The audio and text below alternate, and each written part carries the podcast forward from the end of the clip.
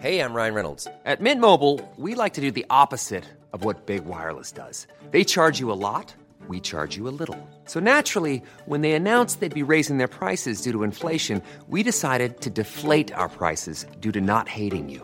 That's right. We're cutting the price of Mint Unlimited from $30 a month to just $15 a month. Give it a try at mintmobile.com slash switch. $45 upfront for three months plus taxes and fees. Promo rate for new customers for limited time. Unlimited more than 40 gigabytes per month. Slows. Full terms at mintmobile.com. C'est News, il est 5h59. Bienvenue à tous. Merci d'être avec nous. La matinale, c'est parti. Le pass vaccinal sera instauré en France dès la mi-janvier. Comment le gouvernement compte-t-il s'y prendre? On va voir ça dès le début du journal.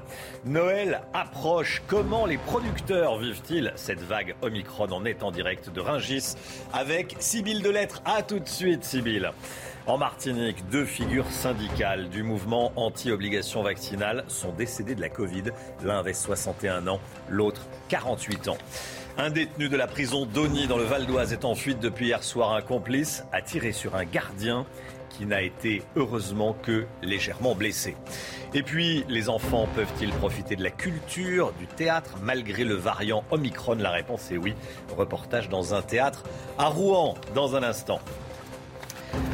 Le gouvernement accélère donc face à la menace Omicron. Le variant touche désormais et concerne 20% des nouveaux cas eh, en France. Par conséquent, un conseil des ministres extraordinaire est convoqué pour lundi prochain, Chana. hein. Objectif, l'instauration du pass vaccinal dès la première quinzaine de janvier. Toutes les précisions avec Reda Rabbit.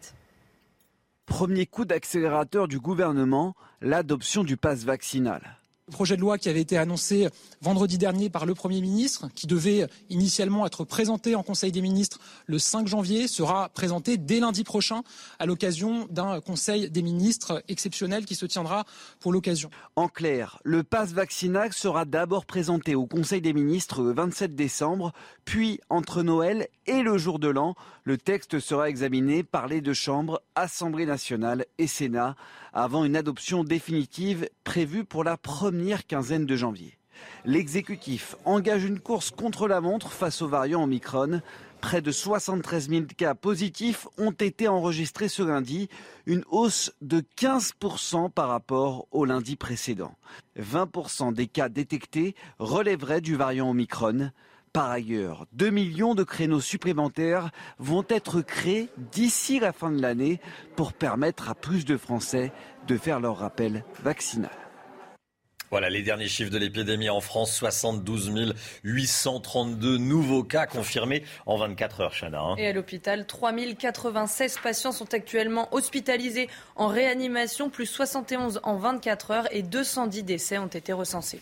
Contrôle des passes sanitaires renforcés dans les bars, dans les restaurants, dans les hôtels. C'est la demande de Jean Castex faite au préfet. hein. Pour le Premier ministre, ces, ces contrôles sont encore trop peu fréquents. Il demande une application ferme des mesures en vigueur pour les clients comme pour les professionnels du secteur. Reportage dans un restaurant parisien signé Solène Boulan. Petit pass sanitaire. Bien, bien, bien. Parfaite. Des contrôles comme celui-ci, Alain Liègre en opère chaque jour dans son établissement parisien. Pourtant, aucun policier n'est encore venu contrôler les passes sanitaires de ses clients. Une situation qui ne semble pas l'inquiéter, lui qui assure appliquer à la lettre les mesures en vigueur. C'est vrai, c'est contraignant. Mais au moins, on est ouvert, on a cette chance. Donc, même si c'est une contrainte, voilà, faut jouer le jeu. Et on respecte les autres collègues, on respecte nos clients, on respecte tout le monde, on joue le jeu, le pass sanitaire. C'est la règle. C'est la règle qui nous permet de rester ouvert. Cette règle, Jean Castex compte bien la faire respecter, car selon son message adressé au préfet, les contrôles doivent être davantage renforcés dans les établissements recevant du public. Une consigne qui semble appropriée pour les clients attablés. J'imagine que c'est un peu normal parce que finalement euh, ça doit être assez facile de, de Je passe ma vie euh, au restaurant du lundi au, du lundi au vendredi. Je suis en déplacement, j'habite dans le sud. Je n'ai jamais eu aucun contrôle à l'intérieur d'un restaurant. Le rappel à l'ordre de Jean Castex intervient alors que plus de 3000 patients Covid sont hospitalisés en réanimation, une première depuis le mois de mai. Le réveillon de Noël, c'est dans deux jours, c'est vendredi soir, euh, la veille de Noël forcément. L'heure est donc au préparatif. Euh, on va prendre la direction du marché international de Ringis où les commerçants euh, s'organisent. Vous êtes en direct de, de, Ringis. Il y a deux ministres à Ringis ce matin. Julien de Normandie, le ministre de l'Agriculture qui sera avec nous à 6h30 et Jean-Baptiste Lemoine, le, marche, le ministre chargé des PME qui sera avec nous à, à 8h30. Sibylle Delettre, comment les, comment les commerçants se, préparent-ils et comment s'organisent-ils à deux jours de Noël bah écoutez, ce que je peux vous dire ici, c'est que c'est un petit peu comme une ruche qui s'agite effectivement à deux jours du réveillon. Puis alors regardez, Romain, je voulais vous montrer ces belles pièces de viande, des, viandes d'exception qui se retrouveront euh, probablement sur les tables de Noël. Alors ici, on prépare les commandes et ce que je peux vous dire, c'est que la crise sanitaire, elle a un impact ici. C'est que on privilégie la qualité à la quantité. C'est-à-dire, nous étions au rayon marée il y a quelques minutes, et eh bien les commandes ont augmenté de 5% cette année, mais pour des plateaux plus petits, car on pourra être beaucoup moins de convives à table que les années euh, précédentes, donc des commandes plus petites, mais avec des produits vraiment d'exception. On a envie de se faire plaisir à Noël, d'avoir ce temps de pause en famille, de se poser et d'oublier un petit peu euh, la crise sanitaire. L'autre chose que je peux vous dire, vous voyez peut-être ici, on s'agit pour préparer des commandes. En fait, les commandes sont préparées beaucoup plus à l'avance pour ne pas avoir de gaspillage pour ces fêtes. Merci beaucoup, Sybille Delettre, en direct de Ringis. On va vous retrouver tout au long de la matinale et vous allez continuer à nous montrer ces beaux produits. Antoine Durand euh, est à la caméra. Merci beaucoup à, tous les deux. En Martinique, deux représentants syndicaux mobilisés contre l'obligation vaccinale sont décédés du Covid. Alain Decaille, 61 ans, et Aimé Agathe, 48 ans. Après avoir contracté euh, le Covid, Alain Decaille avait été hospitalisé trois semaines et soigné en réanimation au CHU de Fort-de-France depuis le mois de septembre. Il avait organisé plusieurs opérations escargots sur l'île pour dénoncer l'obligation vaccinale. En Allemagne, pas plus de 10 invités pour le nouvel an. Ça, c'est pour les personnes vaccinés. Pour les non vaccinés, la jauge tombe à deux personnes maximum, Chana. Et les discothèques fermeront également leurs portes dans tout le pays et toutes les compétitions sportives se dérouleront à huis clos. Des mesures prises par le chancelier allemand Olaf Scholz pour limiter le nombre de contaminations encore très élevé. Les États-Unis sont prêts à affronter le variant Omicron alors que Omicron est devenu majoritaire hein, aux États-Unis. Joe Biden a tenu une conférence de presse cette nuit. Euh, il n'a pas annoncé de nouvelles restrictions. Elisabeth Guedel, en direct avec nous, le président des États-Unis a demandé de ne pas paniquer. Et oui, Joe Biden a voulu rassurer les Américains. Pas de panique, a-t-il dit. En effet, nous ne sommes pas en mars 2020. 200 millions de personnes sont vaccinées aux États-Unis, soit près des deux tiers de l'ensemble de la population. Donc, il a appelé ceux qui n'étaient pas encore à aller se faire vacciner, ceux qui le sont à aller recevoir leur dose de rappel. Il a même parlé de Donald Trump, ce qui est très rare pour dire que même l'ancien président américain avait reçu sa dose supplémentaire de vaccin. Il euh, a aussi annoncé une série de mesures, la distribution gratuite de 500 millions de tests rapides à faire chez soi. Il suffirait d'en faire, la demande euh, en, ligne à partir du, mois prochain, dans quelques semaines. Et puis la mobilisation de l'armée, euh, des militaires, des infirmiers militaires pour aider les hôpitaux. Et surtout, Joe Biden a appelé les Américains, même s'il a reconnu tout le monde est fatigué et frustré par cette euh, nouvelle vague euh, d'épidémie, et eh bien de respecter les gestes barrières pour ces fêtes de fin d'année. Merci beaucoup, Elisabeth Guedel. Pas de panique aux États-Unis. En tout cas, c'est la consigne euh, du président américain. Faut-il se préparer, écoutez bien, à des aménagements dans l'organisation du vote pour la présidentielle en France en avril prochain? Non et trois fois non, dit le gouvernement. Très bien. Mais on apprend ce matin dans Aujourd'hui en France que Gérald Darmanin va demander un rendez-vous le mois prochain au président du Conseil constitutionnel, Laurent Fabius, pour discuter des modalités de, scrutin euh, en pleine crise épidémique. Valérie Pécresse est aux côtés des chrétiens d'Orient eh, en Arménie, un déplacement qui intervient une dizaine de jours après celui d'Éric Zemmour. Hein, Et la candidate Les Républicains a visité le mémorial des victimes du génocide arménien avant de rencontrer le chef de la diplomatie, le président Armen Sarkissian. Écoutez, Valérie Pécresse, elle appelle à la mobilisation de toute l'Europe autour du conflit du Caucase.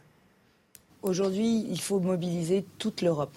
Il faut mobiliser toute l'Europe autour de ce conflit parce que ce conflit n'est pas seulement un conflit du Caucase, c'est aussi un conflit qui touche l'Europe.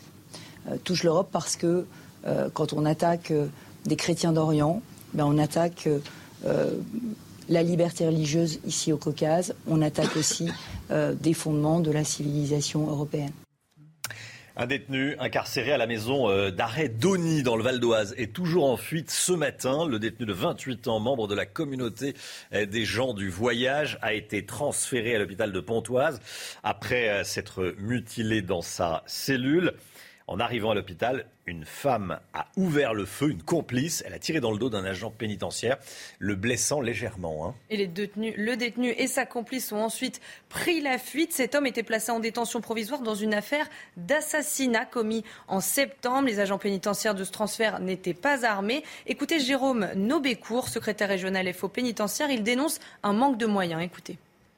Ce qui se passe aujourd'hui, c'est que les extractions judiciaires, la journée, eux, les collègues sont armés, et le soir, pour euh, des extractions hôpital, euh, personne n'est armé. Bah, faute de moyens, faute, euh, il y, a tout un tas de, paramètres. Donc il y a les moyens financiers, il y a aussi les formations, le recrutement. On a beaucoup de mal à recruter en ce moment.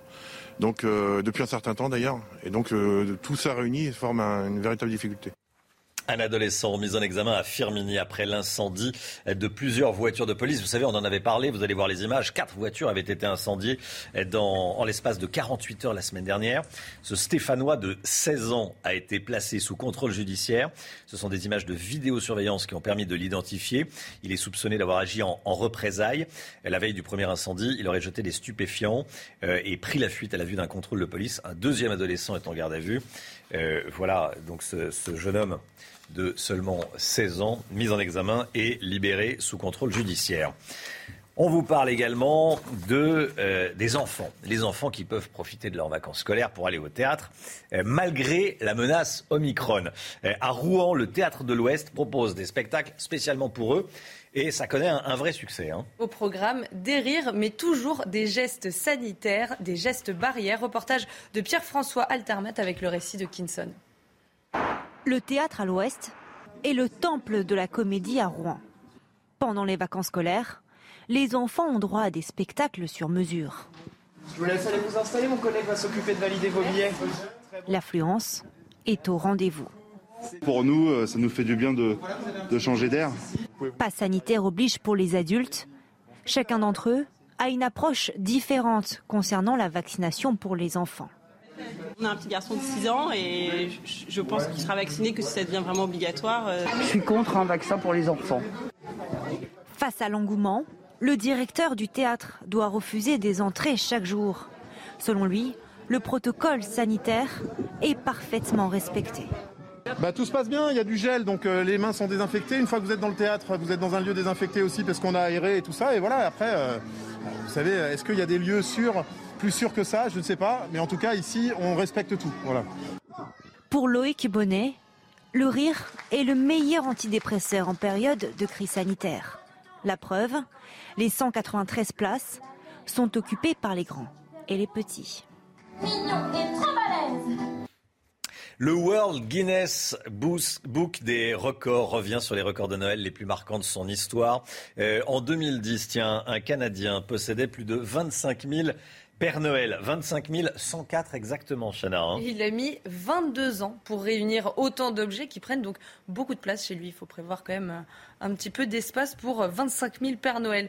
Et une question, aimeriez-vous habiter dans une maison en pain d'épices? Eh bien, en 2013, la plus grande du monde affichait un volume intérieur de 1110 mètres cubes. Elle a été construite par deux entreprises américaines. Il y a de quoi se régaler si on aime le pain d'épices. Oui, effectivement. Euh, on voit pas les images là. Non, on les a pas vues, mais je peux vous dire qu'elle est énorme. Elle est énorme. Bon, très bien. Euh, par contre, on voit l'homme avec son, son, sa collection de Père Noël. Euh, le premier SMS de l'histoire. Vous savez, on vous en a parlé. Euh, il a été vendu hier 107 000 euros euh, par la maison de vente Agut à Neuilly-sur-Seine. 107 000 euros euh, pour ça. Merry Christmas, joyeux Noël. Eric de Ritmaten manque de s'étouffer. mais non, mais oui, mais alors ça prend la forme de NFT et ça c'est l'avenir. Ce sont des œuvres d'art numériques. alors là, ce fameux SMS avait été transmis en 1992 par l'opérateur Vodafone. Le produit de la vente est reversé à l'Agence des Nations Unies pour les réfugiés. 107 000 euros pour le premier SMS de l'histoire. Et les NFT, ce sont des œuvres d'art numérique qu'on achète. Voilà, ça c'est... Euh, c'est comme ça que ça se passe en ce moment. Allez, l'écho tout de suite avec Eric Dorit Maten. Le chiffre éco, Eric, avec le démarrage en Europe du premier réacteur nouvelle génération. En Finlande, l'EPR, un succès technologique c'est aussi un dérapage financier historique. Ah, c'est vrai que ça a coûté très très cher, 16 ans hein, pour en arriver là. Mais enfin, vous avez raison de le dire, c'est une prouesse technologique parce que c'est un réacteur euh, nucléaire à eau pressurisée. Donc ça, c'est la première innovation. En plus de cela, il peut tourner pendant 60 ans, donc c'est mieux que les, la précédente génération. Il est tellement puissant qu'il pourrait fournir l'énergie de la ville de Paris, que la, que la ville de Paris consomme, vous vous rendez compte? Et puis surtout, il consomme 20% d'uranium en moins. Ça, c'est la partie technologique. Maintenant, sur le plan financier, évidemment, ça c'est un gouffre, puisque la facture finale atteint 9 milliards d'euros, alors que c'était 3 milliards dans le devis initial. Donc vous voyez, en 16 ans, ça a été multiplié par 3. Euh, et puis, on va dire quand même que pour la France, c'est une belle vitrine malgré ce surcoût. un surcoût d'ailleurs qui est tellement euh, terrible avec le retard accumulé que Areva et EDF ont dû verser 1 milliard de pénalités. Vous vous rendez compte eh aux Finlandais, aux Finlandais. Donc c'est pas forcément un succès financier, mais en tout cas sur le plan technique c'est très bien. Il faut voir que maintenant ça préfigure le savoir-faire français, puisque Emmanuel Macron a annoncé qu'il y aurait d'autres EPR en France. Pour l'instant, le prochain premier va ouvrir en Normandie à Flamanville. Vous aurez ensuite celui de Inclin Point en Angleterre en 2025. Voilà, donc ça va permettre bien sûr d'alimenter, de reprendre le relais des anciennes centrales françaises qui petit à petit euh, soit s'arrêteront, soit seront mises en veille pour maintenance. Ça tombe bien parce que vous savez que l'énergie continue d'augmenter, de, de flamber. Je vous donne juste un exemple pour terminer. Hier, le prix du gaz a augmenté de 26% en une seule journée à cause des tensions avec les Russes, car vous le savez peut-être, les Russes alimentent les centrales européennes en gaz avec le fameux euh, pipeline. Et là, les tensions euh, liées à l'Ukraine font flamber l'énergie. Donc peut-être que cette souveraineté française que l'on veut avec l'énergie, c'est plutôt une bonne voie. Et même si le nucléaire euh, parfois est décrié par les uns et les autres, ça nous assurera une certaine liberté. CNews, il est 6h15. Merci d'avoir choisi CNews pour vous réveiller ce matin. On est le mercredi 22 décembre et on est tous là. On est avec Chana Lousteau, Éric de Ritmaten, Alexandra Blanc. Attention, hein, c'est la journée la plus froide de la semaine. On en parle euh, ce matin. Bien sûr, on va aller dans le Loiret euh, dans, un instant avec des images. 6h16, euh, restez bien sur CNews. Première information, 73 000 cas de Covid en, en 24 heures. C'est le dernier chiffre. Ça monte, ça monte. Est-ce que le gouvernement réagit bien ou pas? On en parle ce matin. On sera avec un, un médecin le docteur Simeka, à 6h30. On sera également avec le ministre de l'Agriculture, Julien de Normandie, qui est en visite eh, au marché de Ringis. Il a choisi CNews pour parler ce matin. Il est au contact des producteurs, les producteurs de Ringis qui s'organisent face à la vague Omicron. On retrouvera également Sybille Delettre qui est, sur place. Restez bien avec nous sur CNews. À tout de suite. Rendez-vous avec Pascal Pro dans l'heure des pros, du lundi au vendredi de 9h à 10h30.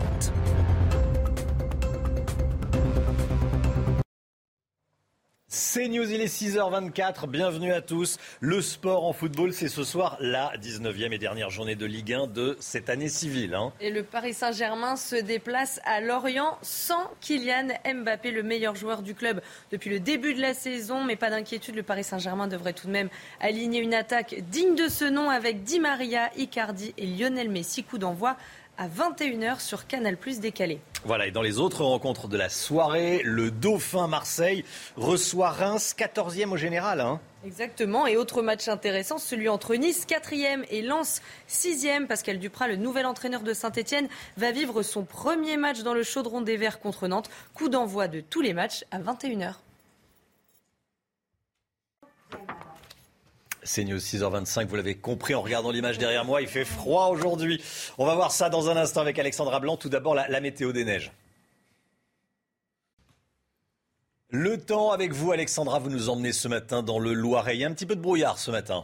Oui, en effet, des conditions météo brumeuses. Regardez ces images prises hier soir du côté des Gris dans le Loiret avec une visibilité particulièrement réduite, temps brumeux. Soyez donc bien prudents euh, ce matin puisque nous, avons également des brouillards, mais des brouillards localement givrants avec d'ailleurs cette première gelée dans les rues de la capitale. Et oui, on a relevé cette nuit moins 1,5 degré à la station Paris-Montsouris. C'est la première fois euh, qu'il gèle hein, depuis euh, le début de la saison 2021-2022. C'est d'ailleurs la journée la plus froide de la semaine aujourd'hui. Alors ce matin, on retrouve, on le disait, un temps assez brumeux, notamment sur les régions centrales ou encore en allant vers le nord-est. Et puis quelques entrées maritimes aussi autour du golfe du Lion avec le retour d'un flux de sud-est et donc forcément retour des nuages en Méditerranée. Dans l'après-midi, c'est une belle après-midi qui vous attend, du soleil quasiment partout, notamment sur les régions du nord. On aura tout de même quelques petits nuages autour du golfe du Lion ou encore sur le Val de Saône ou encore en allant vers le Jura avec un temps assez brumeux.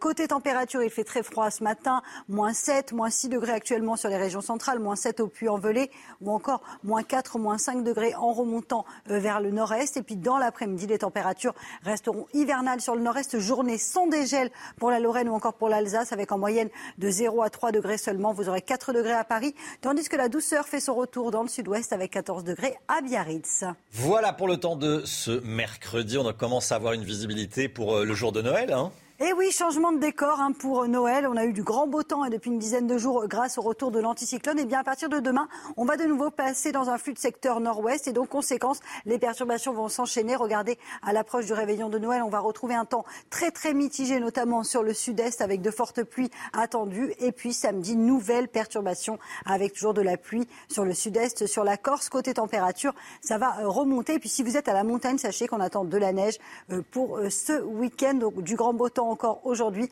avant un changement de décor prévu à partir de demain. Nous serons le 23 décembre et vous voyez un week-end en demi-teinte pour Noël, mais vous aurez un temps très doux. Noël au balcon avec en moyenne 10 degrés sur les régions du Nord. C'est News, il est 6h29. Bienvenue à tous et merci d'être avec nous en ce mercredi 22 décembre. Près de 73 000 cas de Covid en 24 heures en France. L'épidémie monte en puissance. On sera avec le docteur Simeka dans un instant. Bonjour docteur et à tout à l'heure. Qu'est-ce que vous préparez pour Noël? Comment est-ce que vous vous préparez également pour euh, ce repas de fête en famille généralement? On est allé vous poser la question dans l'un des plus prestigieux marchés de France, les Halles Bocuse à Lyon.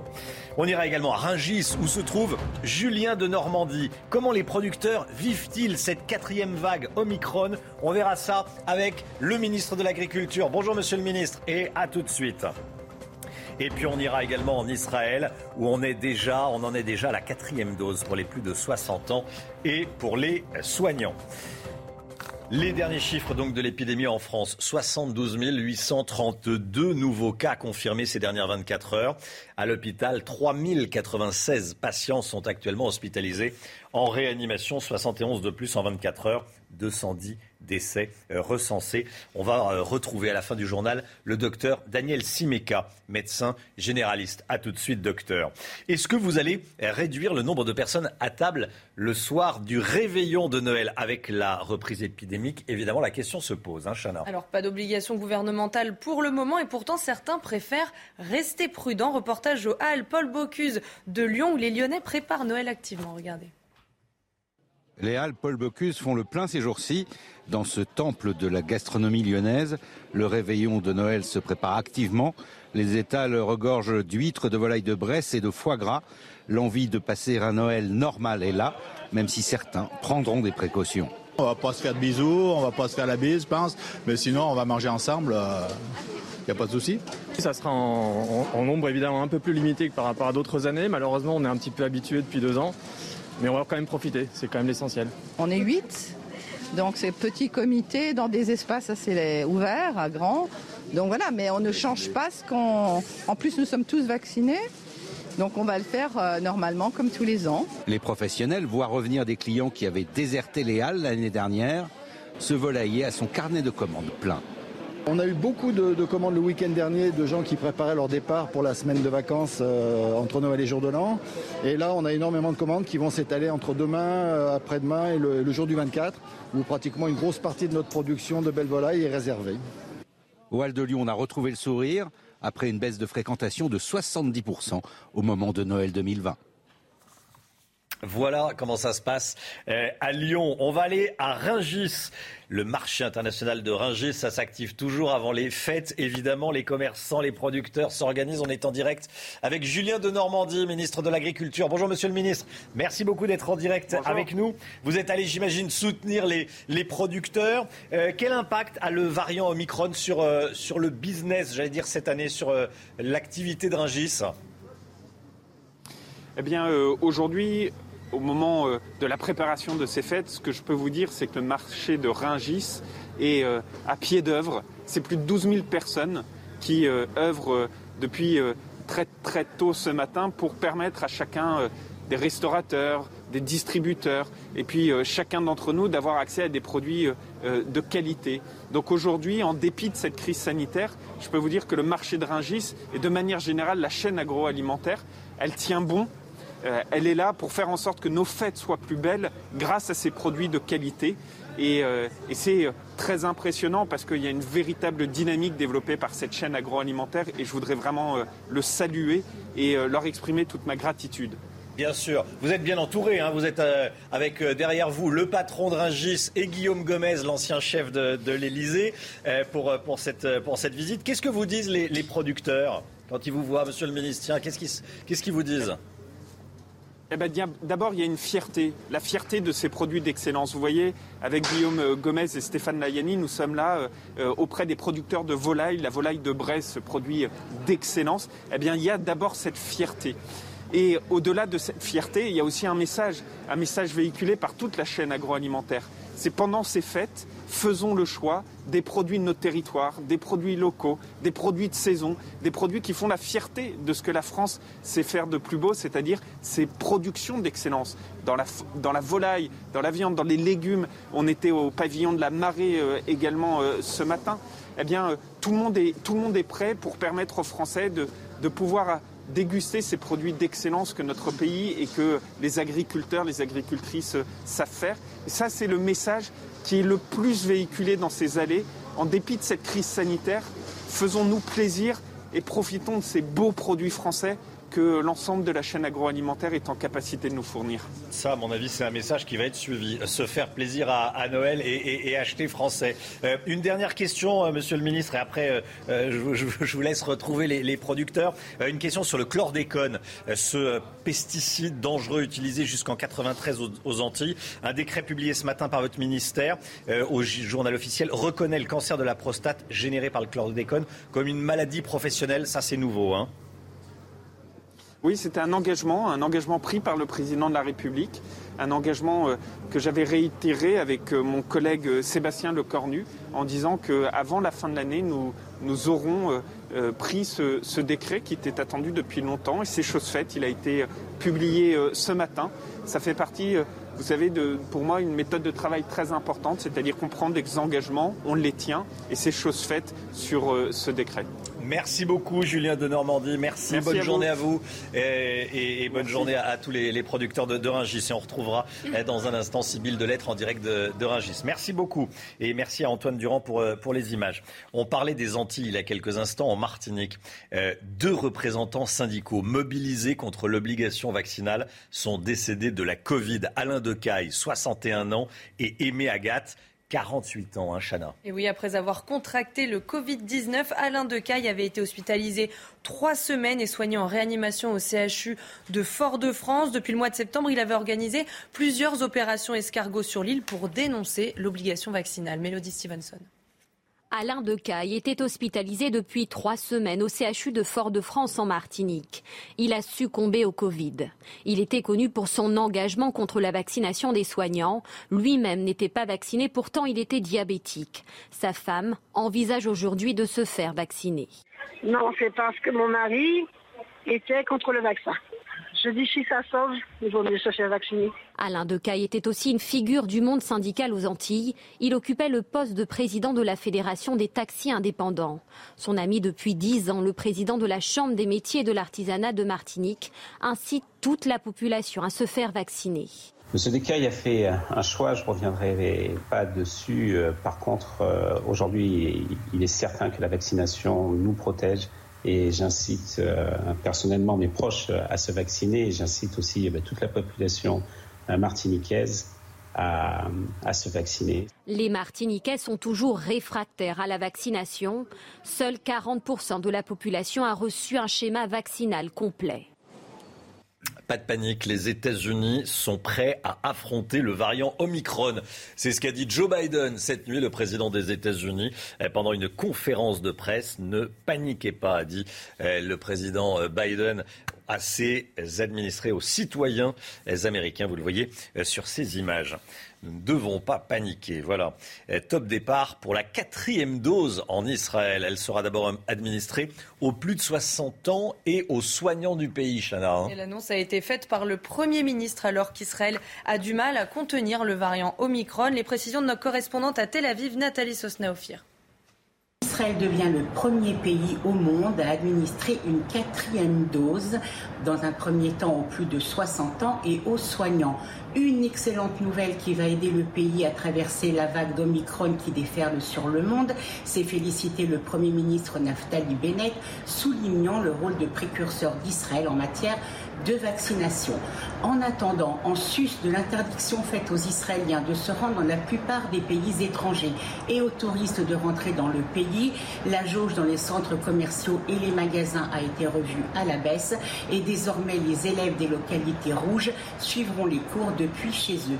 Objectif, bien sûr, d'endiguer ce qu'il est désormais convenu d'appeler la cinquième vague de contamination, de garder l'économie ouverte et de gagner du temps, le temps d'injecter la troisième dose à la grande majorité de ceux qui y sont éligibles et de vacciner le maximum d'enfants de 5 à 11 ans. Allez, retour en France, les derniers chiffres de l'épidémie, donc près de 73 000 cas en 24 heures. On est en direct avec le docteur Simeka. Bonjour docteur, merci beaucoup d'être en direct euh, avec nous. Vous êtes médecin généraliste. Euh, est-ce que vous, vous constatez cette poussée épidémique dans votre cabinet? Oui, Clairement oui, parce que euh, j'ai passé mon automne à faire beaucoup de tests et, le plus souvent négatifs. Et depuis 15 jours, les tests reviennent euh, euh, massivement positifs, y compris des gens qui ne sont pas très symptomatiques, qui ont juste un petit peu le, nez pris. C'est moi qui, les... enfin, pas qui les contraint, mais qui les, pousse à ce que je fasse le test et, je récolte beaucoup de tests positifs. Oui, c'est clair on assiste à une explosion des cartes chez les 20-30 ans et plus généralement chez les 20-40 ans. Ce sont eux euh, sur qui il faut concentrer les efforts oui, clairement. Et, ce que j'ai fait aussi, en plus des tests positifs, c'est que j'ai beaucoup primo-vacciné euh, la semaine dernière. Euh, et, ça, sur, sur les tranches d'âge un peu jeunes. D'ailleurs, des gens j'étais persuadé qu'ils étaient vaccinés parce qu'ils n'avaient pas l'air spécialement opposés, mais qui avaient laissé un peu passer le temps. Et, là, euh, ils ont été convaincus parce que justement euh, des proches, euh, des jeunes proches, avaient été contaminés. Alors, le gouvernement réfléchit à une troisième dose pour les ados en France, les 12-17 ans. quel est votre avis de, de médecin et est-ce qu'on va y aller en France? Écoutez, à partir du moment où on a commencé à les vacciner, c'est logique de suivre le même fil et puis de faire la troisième dose. Hein. C'est pas c'est pas un changement de stratégie, ça. À partir du moment où on sait qu'un vaccin n'a pas une, efficacité éternelle, c'est tout à fait logique de faire la troisième dose. Vous savez, moi, mmh. j'ai vacciné dans les collèges ces derniers temps et j'ai été frappé, j'étais un peu réticent pour la vaccination des ados au départ parce que euh, j'avais le sentiment, euh, je les prenais un peu plus pour des enfants peut-être, euh, que finalement ils ne sont pas. J'ai été frappé dans les collèges du niveau de maturité à partir de 12 ans, d'être face à des, y compris des, jeunes qui étaient réticents parce que les parents avaient dit oui, eux ils voulaient pas trop, et, j'ai été étonné de, faire face à des jeunes adultes tout à fait conscients du problème, euh, très informés forcément. Euh, on reste chez les, chez les jeunes, là, chez les très jeunes, chez les enfants. On assiste à un record du nombre d'hospitalisations hospitalisation. chez les moins de 10 ans. 145 enfants de moins de 10 ans hospitalisés. Euh, c'est un record, hein, je le répète. On n'avait pas vu ça euh, depuis le début de l'épidémie. Comment ça s'explique? Ben, Écoutez, ça s'explique par le nombre. C'est pas tellement à partir du moment où ce, variant Omicron il, il, donne une explosion de sa contamination. Euh, donc même un faible pourcentage, et on sait quand même que les, enfants restent majoritairement peu atteints même lorsqu'ils sont porteurs du virus. Mais à partir du moment où il y a un nombre de cas euh, qui, explose, même un faible pourcentage d'un grand chiffre, d'un grand nombre, euh, ça finit par faire quelque chose de significatif. Hmm. Pour le nouvel an, euh, les Allemands n'ont pas le droit d'être à plus de 10 invités pour euh, les personnes qui sont vaccinées. Quand on est vacciné, on n'a pas le droit d'inviter plus de 10 personnes chez soi. Quand on n'est pas vacciné, pas plus de 2. Euh, c'est une mesure choc, c'est envisageable en France. Et est-ce que c'est efficace? Écoutez, pour les non-vaccinés, certainement. Je crois qu'il faut que les, les, gens qui choisissent de ne pas se vacciner assument leurs responsabilités jusqu'au bout. Moi, je suis pour la liberté, je ne suis pas pour la, pour la contrainte, mais enfin, il ne faut pas exagérer. Quand on choisit de ne pas être vacciné, eh ben, on choisit aussi de ne pas contaminer les autres. Hein. Euh, c'est une question de citoyenneté et de responsabilité. Après, pour les vaccinés, euh, moi, tous ces chiffres-là sont un peu faits, euh, pardonnez-moi, au doigt mouillé. Je crois que c'est depuis deux ans un peu facile de prendre des mesures qui ont euh, un caractère liberticide très marqué et un niveau d'efficacité que personne ne peut évaluer. Donc tout doucement, sur les mesures liberticides, les Français en ont assez d'être contraints comme ça parce que ça semble logique. Euh, alors les Allemands font ce qu'ils veulent, mais il me semble qu'en France, le, fait, cette année, d'ailleurs, l'année dernière, c'était pas obligatoire, c'était 6, mais c'était euh, suggéré, bien évidemment. Euh, il faut fiche la paix aux Français un peu. Ils se sont fait vacciner. Après, bah, il y a les aléas de la vie. Il faut faire attention. Il faut garder les, gestes barrières au maximum. Hmm. Mais bon, il faut quand même qu'on puisse vivre des On laisse cette mesure aux, Allemands et, on ne la défend pas en France. C'est votre point de vue. Merci, docteur. Absolument. Docteur Simeka en direct avec nous. Très bonne journée à vous. Merci beaucoup. Et euh, dans l'actualité, il y a également ce qui s'est passé euh, dans le nord-est de Paris. Un détenu incarcéré à la maison d'arrêt d'Ony, dans le Val d'Oise, est toujours en fuite ce matin. Il s'agit d'un détenu de 28 ans, membre de la communauté des gens du voyage. Il a été transféré hier à l'hôpital, l'hôpital de Pontoise. Il s'était mutilé dans sa cellule. Et là, pendant son transfert, une complice a tiré dans le dos d'un agent pénitentiaire, Chana, hein, le blessant euh, légèrement heureusement. Hein. Et oui, après ça, le détenu et sa complice ont pris la fuite. Cet homme était placé en détention provisoire dans une affaire d'assassinat commis en septembre. Et puis on regarde ensemble cette image. Euh, en Chine, des scientifiques ont découvert un embryon de dinosaure très bien conservé euh, qui date d'il y a au moins 66 millions d'années. C'est fou, hein? Et oui, il se préparait à sortir de son œuf comme un oiseau. L'embryon a été retrouvé le dos courbé, comme vous le voyez sur ces images, ses pieds de chaque côté de sa tête, une position qui n'avait encore jamais été vue chez les dinosaures. C'est formidable. 66 millions d'années, un embryon de dinosaure découvert découvert en, Chine. Voilà, on voulait vous le montrer. C'est ça aussi la, matinale de, de CNews. Le sport, tout de suite. C'est News, 7h moins le quart, le sport, du foot.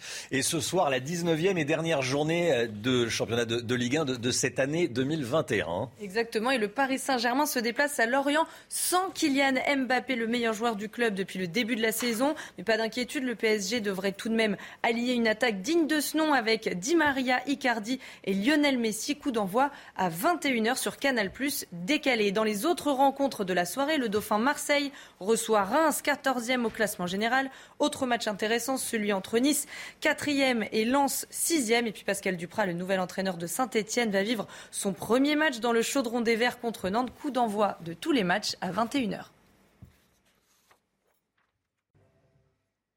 L'instant musique, comme tous les matins, réveil en musique. On écoute ce matin un titre inédit de M, La route de soi. Euh, M qui signe la bande originale du film documentaire Rosie, qui sera en salle début 2022. C'est une mélodie douce, inhabituelle chez M. On écoute. Tout en douceur,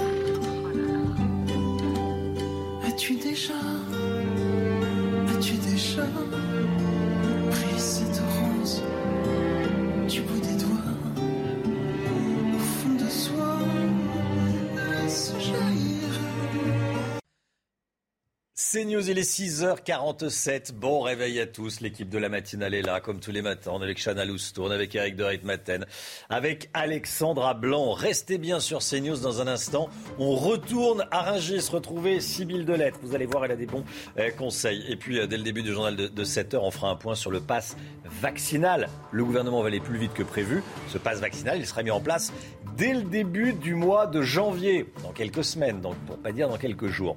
On va tout vous dire sur ce passe vaccinal. A tout de suite. C'est News, il est 6h53. Julien de Normandie, le ministre de l'Agriculture et de l'Alimentation, et Jean-Baptiste Lemoyne, ministre chargé des PME, sont ce matin à Rungis. On y est également à quelques jours de Noël, bien sûr, et c'est l'occasion de retrouver sur place notre envoyé spécial, Sybille Delettre. Nous sommes ici au pavillon euh, de la volaille. La volaille, c'est la star euh, de euh, Noël. Je voulais vous montrer ces belles volailles qui sont là. Et regardez notamment ces petites pièces. Il y a ce mini chapon. C'est vraiment quelque chose qu'on va retrouver sur les tables des fêtes parce qu'un mini format, parce qu'il y aura beaucoup moins de convives à table au niveau des prix. les commandes sont bonnes, mais les prix ont un petit peu augmenté. 10% environ, c'est ce qu'on nous dit ici mais regardez de beaux produits, des produits euh, d'excellence qui sont là et qui n'attendent qu'une chose, c'est d'être euh, sur les tables du réveillon. C'est pareil pour la viande, la viande rouge. Nous avons visité le pavillon de la viande tout à l'heure et euh, les bouchers ont aussi vu leur commande un petit peu augmenter. Je vous propose d'écouter un boucher que nous avons rencontré. On vend du bœuf, de l'agneau et du veau.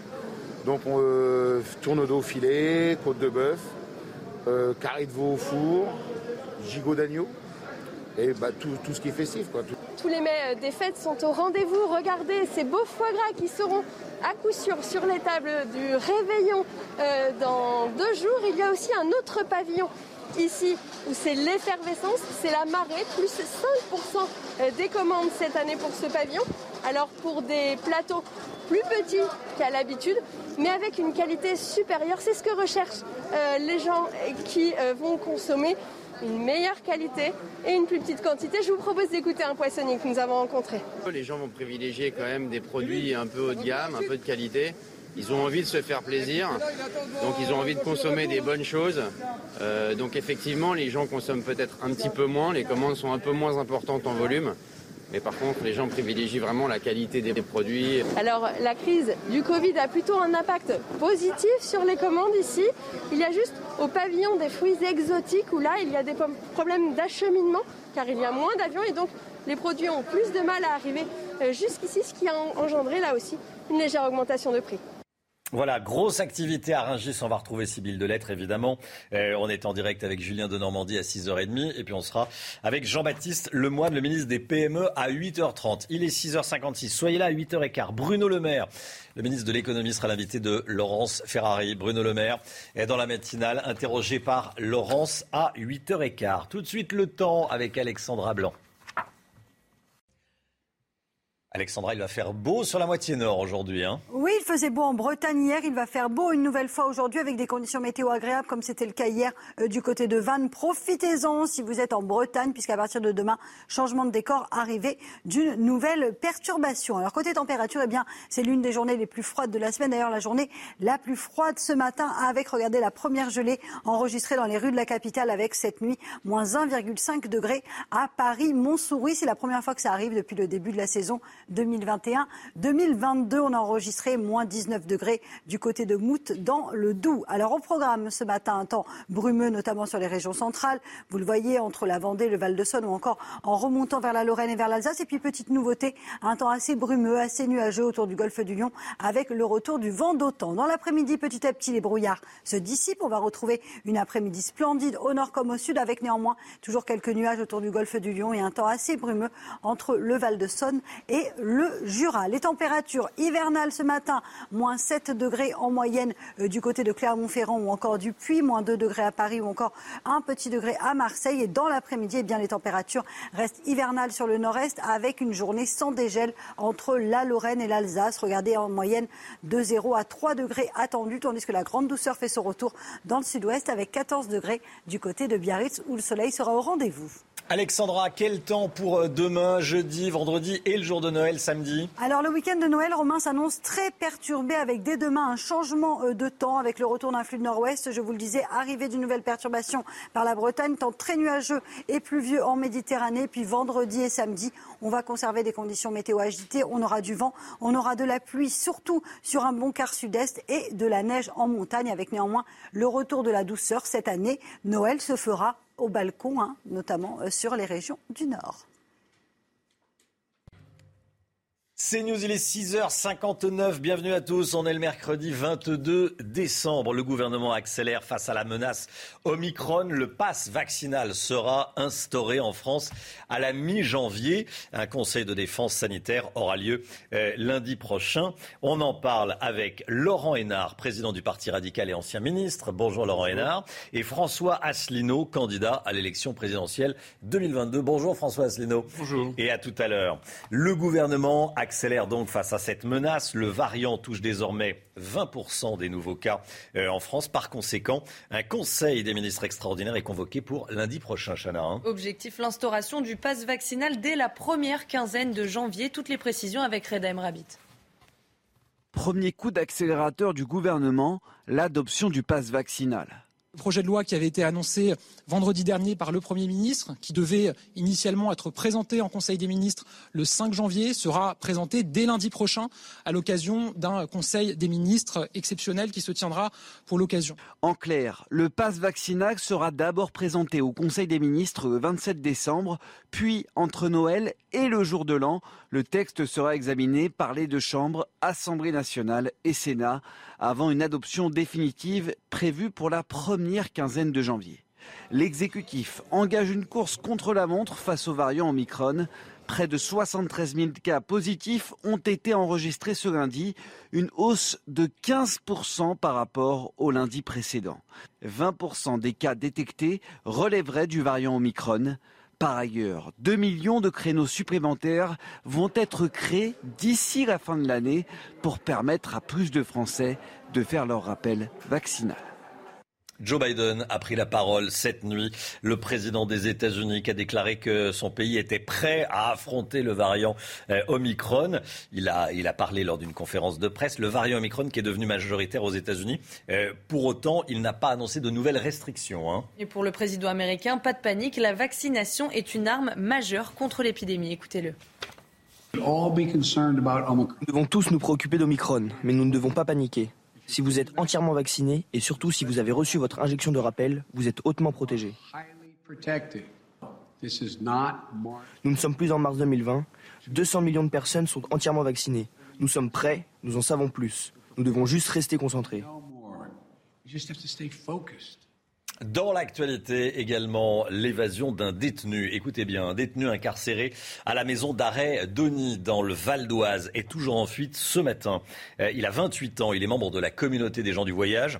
Il a été transféré hier à l'hôpital de Pontoise. Il s'était mutilé euh, lui-même dans sa cellule. C'est là, pendant son transfert, son arrivée à l'hôpital, qu'une complice a tiré dans le dos d'un agent pénitentiaire, d'un gardien, euh, qui a été heureusement blessé que légèrement. Le détenu et sa complice ont ensuite pris la fuite. Hein, Chana. Cet homme était placé en détention provisoire dans une affaire d'assassinat commis en septembre. Les agents pénitentiaires de ce transfert n'étaient pas armés. Écoutez Jérôme Nobécourt, secrétaire régional FO euh, pénitentiaire. Il dénonce un manque de moyens. Écoutez.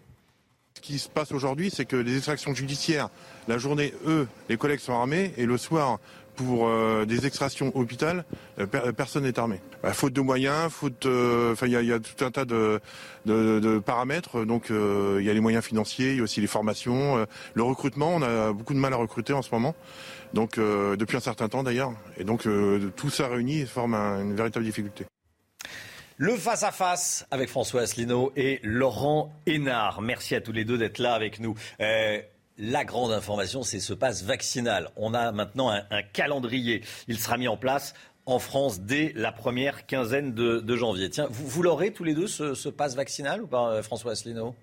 Écoutez, moi je n'en sais rien. Je, ne suis pas vacciné personnellement puisque j'ai eu la Covid au mois d'août et donc je bénéficie pour l'instant euh, d'un QR en tant que personne guérie. Donc je verrai ce qui va être euh, présenté par le gouvernement. Ce que je trouve quand même assez incroyable, c'est qu'il y a une précipitation et qu'on fait ça entre, pendant la trêve des confiseurs, de la même façon que M. Macron avait lancé euh, le pass sanitaire au moment, euh, de- au moment de- en, en pleine période estivale. Ça ne me paraît pas raisonnable. Il n'y a pas de débat. La France est un pays où il n'y a pas de débat. Où on a un, quelqu'un, un, un roi qui Il va y décide. avoir débat à l'Assemblée. Oui, mais enfin, j'aimerais qu'il y ait un débat à l'Assemblée. Moi, j'appelle tous les Français qui sont contre ce passeport vaccinal à aller voir leurs députés, à demander qu'ils votent contre et à demander le lancement d'une motion de censure. Je m'adresse d'ailleurs ici aussi à tous les députés de la prétendue opposition. Il faut que s'opposer à cette affaire de passe sanitaire, il faut, qui devient passe vaccinal. Il y aurait d'ailleurs beaucoup à dire sur ce variant Omicron. J'espère qu'on va avoir le temps de- d'en d'en parler. Euh, Laurent Hénard Vous, vous l'aurez Bah, Moi, je l'ai fait euh, lundi soir, euh, ma, ma troisième dose, qu'en fait est ma deuxième dose, voilà, puisque j'ai eu la Covid euh, à l'été 2020.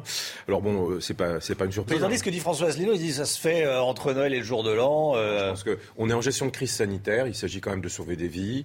Alors je comprends qu'il y ait une campagne électorale et qu'on veuille s'y positionner, mais de, de, de, de- de rappel simple, sans mauvais jeu de mots. Le premier, c'est que les radicaux ont toujours défendu le pass sanitaire et le pass vaccinal, ça depuis maintenant plus d'un an. Notre parti a toujours souhaité cette mesure qui permet de limiter au maximum les restrictions de liberté, parce que c'est quand même bien ça le sujet. Et quand on regarde les effets de la vaccination, on s'aperçoit euh, notamment euh, la courbe de saturation des urgences que euh, l'occupation des urgences et des réanimations respiratoires aujourd'hui, ça n'a rien à voir avec euh, le taux d'occupation il y a un an. Donc il y a un effet positif de la vaccination. Puis deuxième chose, rappelez simplement qu'on doit tous faire œuvre de pédagogie sur cette affaire de vaccination. Ça protège les gens. Chacun se Vous, vous dites protège. que, que le, le pass vaccinal, c'est une mesure de liberté, et François Asselineau, vous dites que c'est liberticide. Et qui, est prise, et qui est prise dans le respect de l'état de droit quand même, puisqu'à chaque fois, il y a une intervention du Parlement. Il y a un débat à l'Assemblée, il y a un débat au Sénat.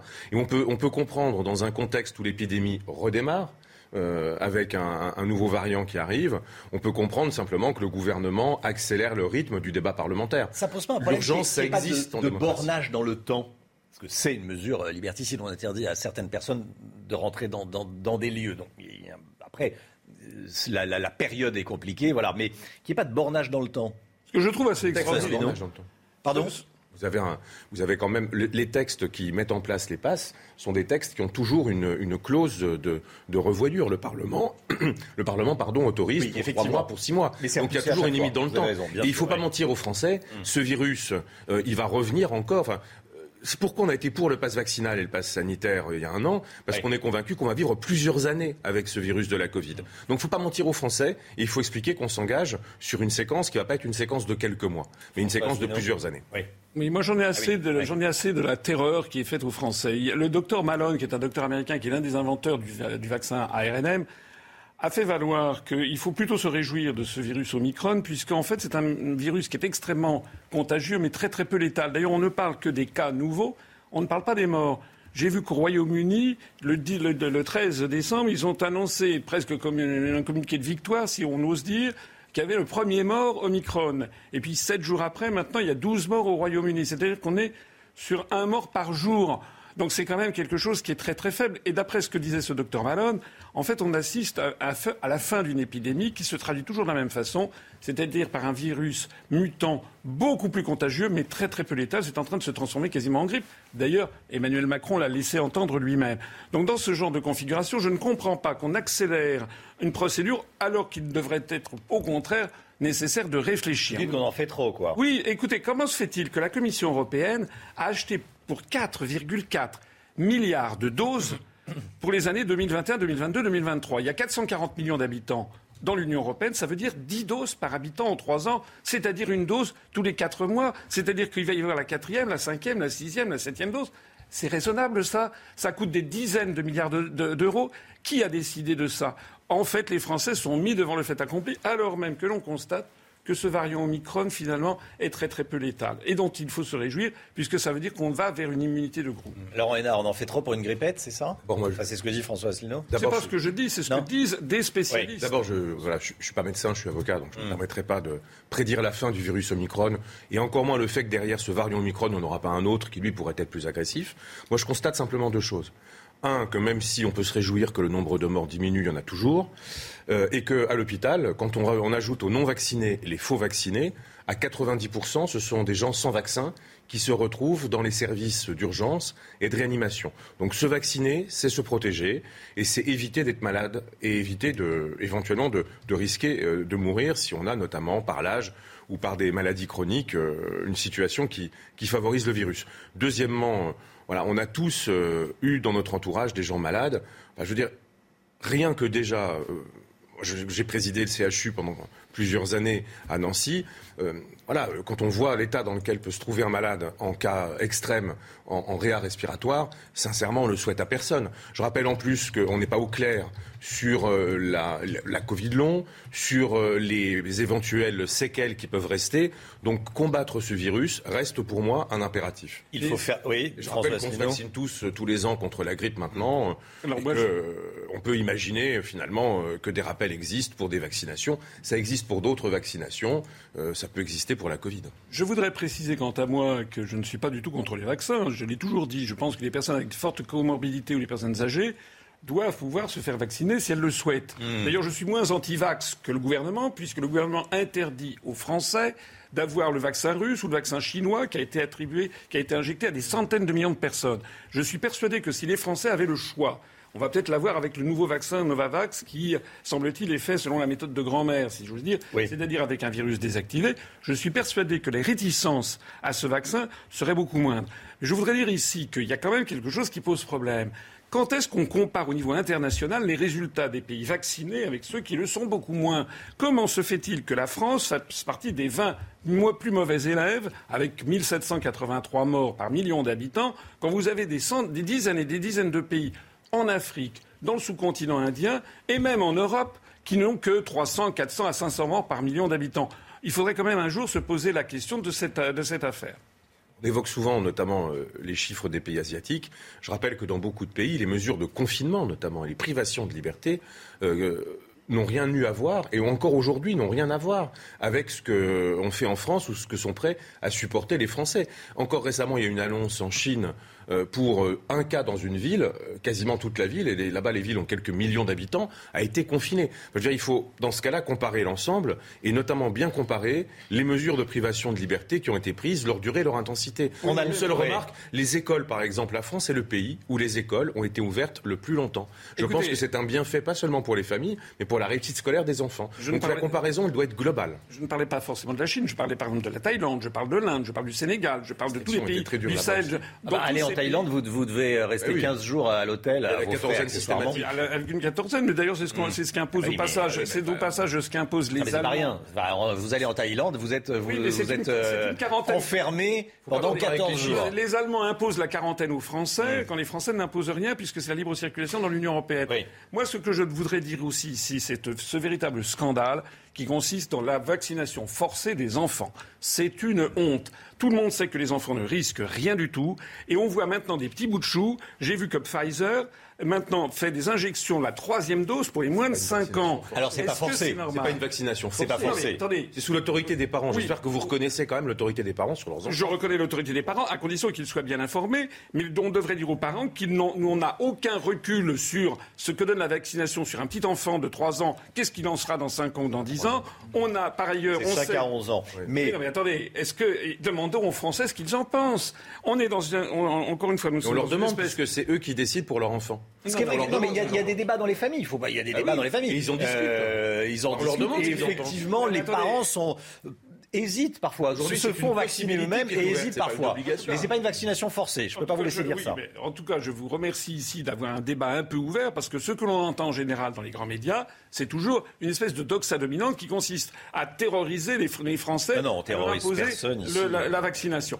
J'insiste sur le hmm. fait que nous avons actuellement des petits-enfants à qui on impose un masque, on sait que ça produit des retards en termes psycho-affectifs ou cognitifs, alors qu'en fait, ils ne risquent rien. Mais les écoles restent ouvertes.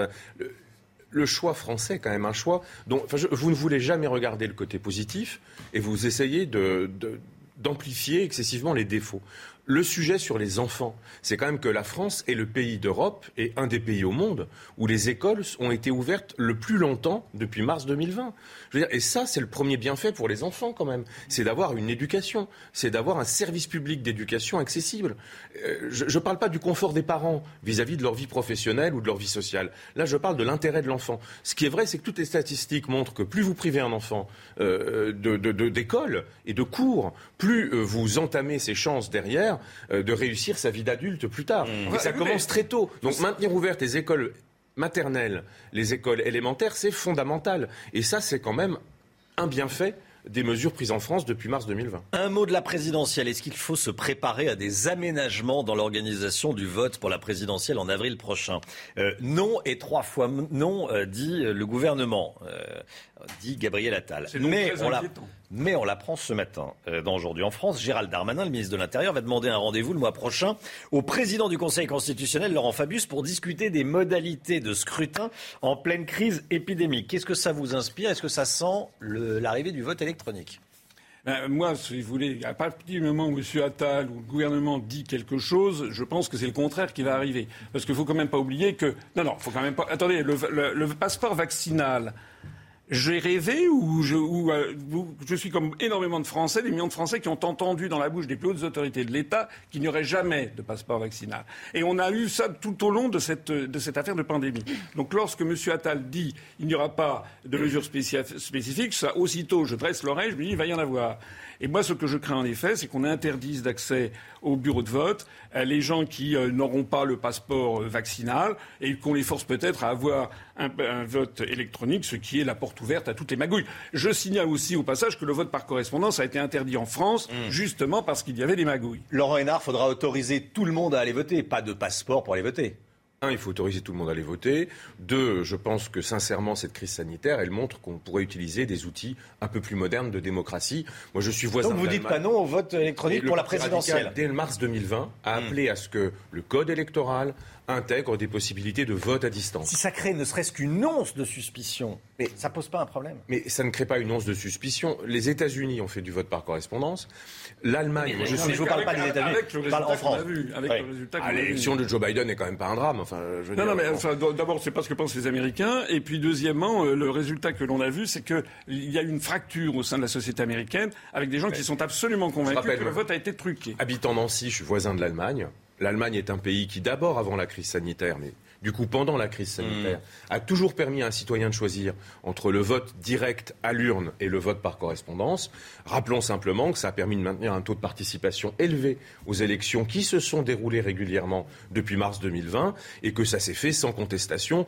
Je veux dire, ce que les Allemands euh, peuvent faire, savent faire, on doit pouvoir le faire aussi. Merci à tous les deux, Laurent Hénard et François Asselineau. Merci beaucoup d'être venus débattre ce matin sur le plateau de la matinale. Très bonne journée euh, à tous les deux. L'écho tout de suite. On va parler de l'EPR. Ça y est, l'EPR finlandais a démarré. On voit ça avec Eric Dorit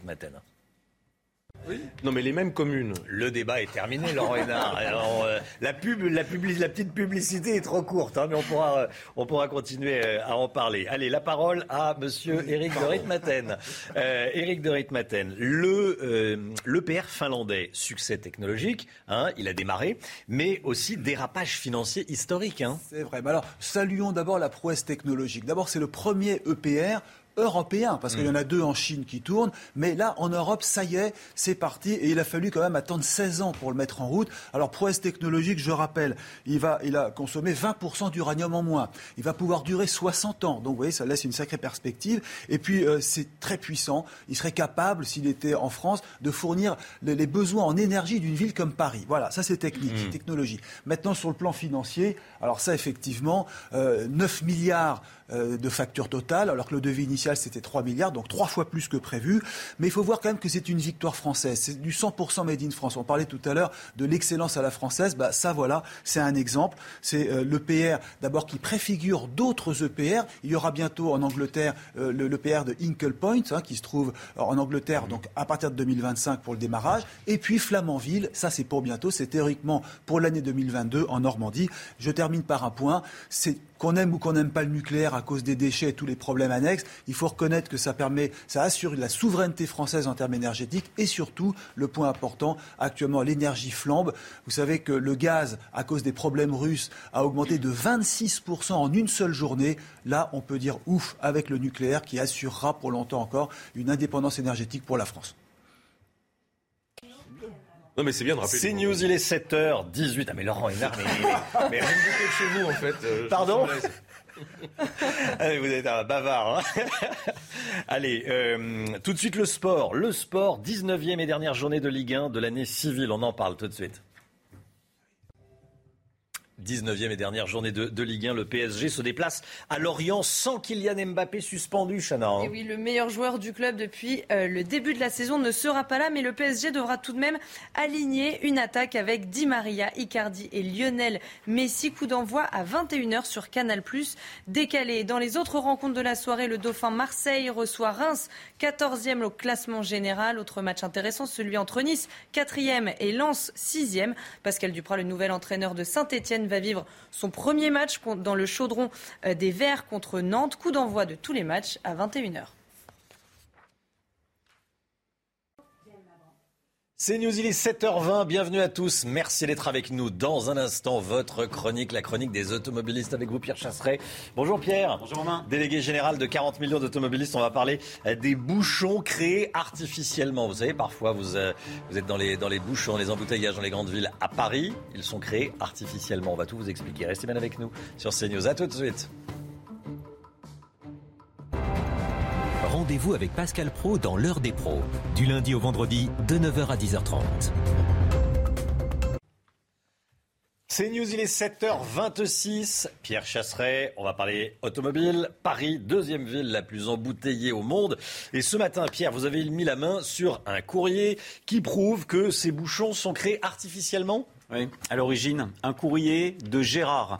Gérard, c'est un automobiliste chevronné. Il prend le périphérique tous les jours depuis plusieurs décennies et là, il se rend compte qu'il a lui aussi une idée pour désengorger le périphérique. Il veut la proposer dans le cadre, vous savez, du budget participatif de la ville de Paris, où chaque citoyen pouvait déposer son projet. Il y va de sa petite idée. Sa petite idée, elle est simple, réserver la voie de droite sur le périphérique uniquement aux entrées et sorties pour faciliter l'insertion parce que de son point de vue, eh bien, c'est l'insertion et la sortie qui créent les embouteillages sur le boulevard, euh, boulevard périphérique parisien. Ça, c'est son idée. Alors là, la mairie de Paris lui adresse une réponse euh, pour le moins surprenante. Alors écoutez bien, parce que c'est là que ça devient extrêmement intéressant. La mairie de Paris lui répond. Elle lui dit Nous vous informons que la voie réservée à droite, notamment l'insertion des véhicules, la condamnée aurait pour conséquence de supprimer dont une voie de circulation, soit 25% de sa capacité.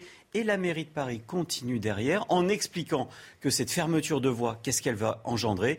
Eh bien, une saturation immédiate de la voie de circulation, donc des bouchons. Donc c'est la preuve apportée à Gérard qu'on ne peut pas, selon les services de la ville de Paris, affecter cette voie-là uniquement à un certain usage. Voilà. Sauf que ça, La mairie de Paris concède que fermer une voie, ça va créer des bouchons, ça va saturer le périph' parisien. Or, c'est le projet de la mairie. Et c'est là que ça devient complètement ubuesque et incohérent. C'est que la réponse des services de la ville de Paris est en désaccord total avec la position des élus d'Anne Hidalgo et de ces élus qui, eux, ont déjà annoncé qu'à partir de 2024, Jeux Olympiques, on fermait une voie de circulation sur le périph' et que derrière, après les Jeux Olympiques, ce serait maintenu. Donc en fait, la réponse apportée à Gérard, elle dit quoi? Eh bien, elle dit tout simplement que les bouchons sur le périphérique sont, oui, artificiellement créés, que la mairie de Paris est parfaitement au courant par le biais de ses services que fermer une voie de circulation va engendrer une catastrophe sur la route en termes d'embouteillage. Et voilà, la preuve par A plus B. C'est QFD. Merci Pierre. On vous retrouve euh, dans le journal de 8h30. 7h28, le temps tout de suite. Et on commence avec la météo des neiges. Alexandra Blanc, c'est aujourd'hui la journée la plus froide de la semaine. hein. Oui, couvrez-vous localement moins 19 degrés relevé cette nuit euh, du côté de Mout dans le Doubs et localement moins 1,5 degrés à Paris. Alors ce matin, le temps reste toujours très calme. On a néanmoins un petit peu de brouillard, un temps nuageux entre les régions centrales et euh, l'est du pays avec des brouillards localement givrants. Et puis regardez, petite nouveauté, entrée maritime autour du golfe du Lion. Dans l'après-midi, c'est une belle après-midi qui vous attend. Quelques nuages, quelques brumes devraient néanmoins persister entre le Val de Saône et le Jura. Toujours un temps partiel partiellement nuageux dans le sud, avec localement le retour du vent d'automne.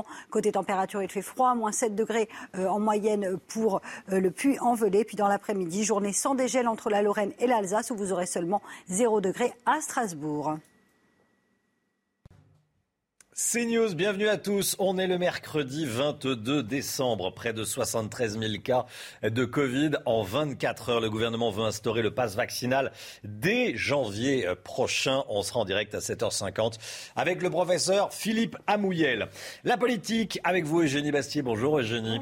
Eh, on va parler de Micron qui pourrait jouer un rôle majeur dans la campagne présidentielle. Vous nous direz pourquoi, Eugénie. Eh, à tout de suite. L'économie avec Eric de Ritmaten. Une étude montre, écoutez bien, que les Français sont sévères avec les chômeurs. On verra ça avec vous, Eric, dans, dans un instant.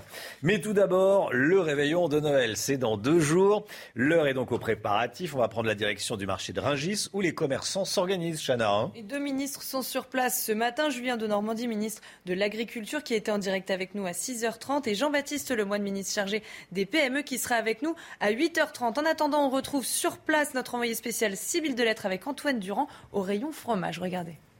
Nous sommes ici dans un autre pavillon euh, qui euh, s'est beaucoup activé ces derniers temps, le pavillon des produits laitiers. Il y a évidemment euh, les fromages. Alors regardez, on trouve euh, tous les classiques euh, qu'on mange en hiver, le fameux euh, Mont d'Or, mais surtout regardez ces belles meules de comté qui vont partir dans euh, les fromageries euh, pour ensuite se retrouver sur les assiettes et les plats de les plateaux de Noël. Alors ici, le gros rush, il était surtout jusqu'à hier. Désormais, les fromages, ils sont chez les fromagers ils sont en train d'être préparés euh, en plateau.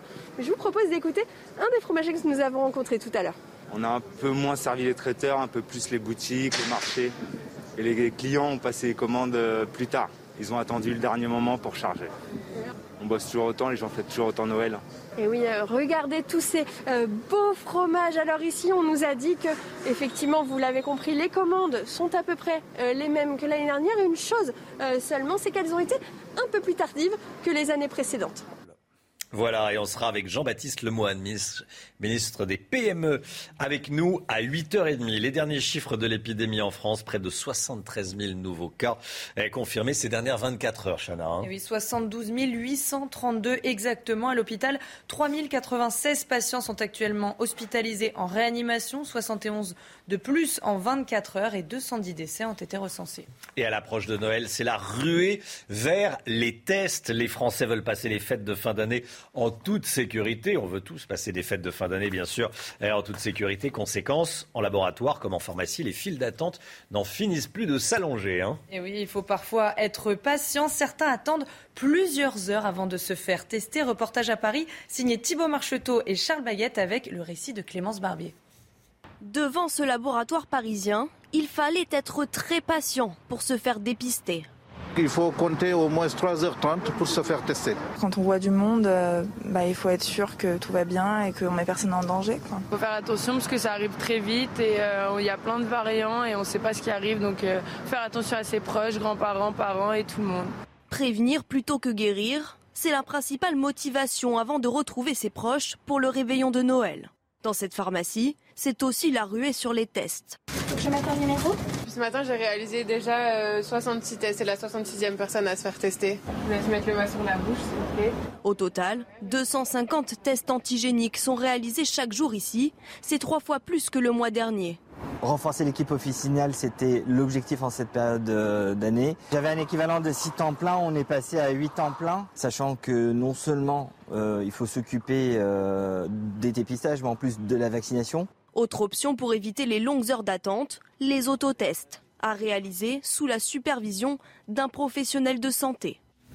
Écoutez ce qui se passe en Allemagne. Pas plus de 10 invités pour le nouvel an. Et encore, ça c'est pour les personnes vaccinées. Pour les non vaccinés, la jauge tombe à deux personnes maximum, Chana. hein. Et les discothèques fermeront leurs portes également dans tout le pays et toutes les compétitions sportives se dérouleront à huis clos. Des mesures prises par le chancelier allemand Olaf Scholz pour limiter le nombre de contaminations encore très élevé dans le pays.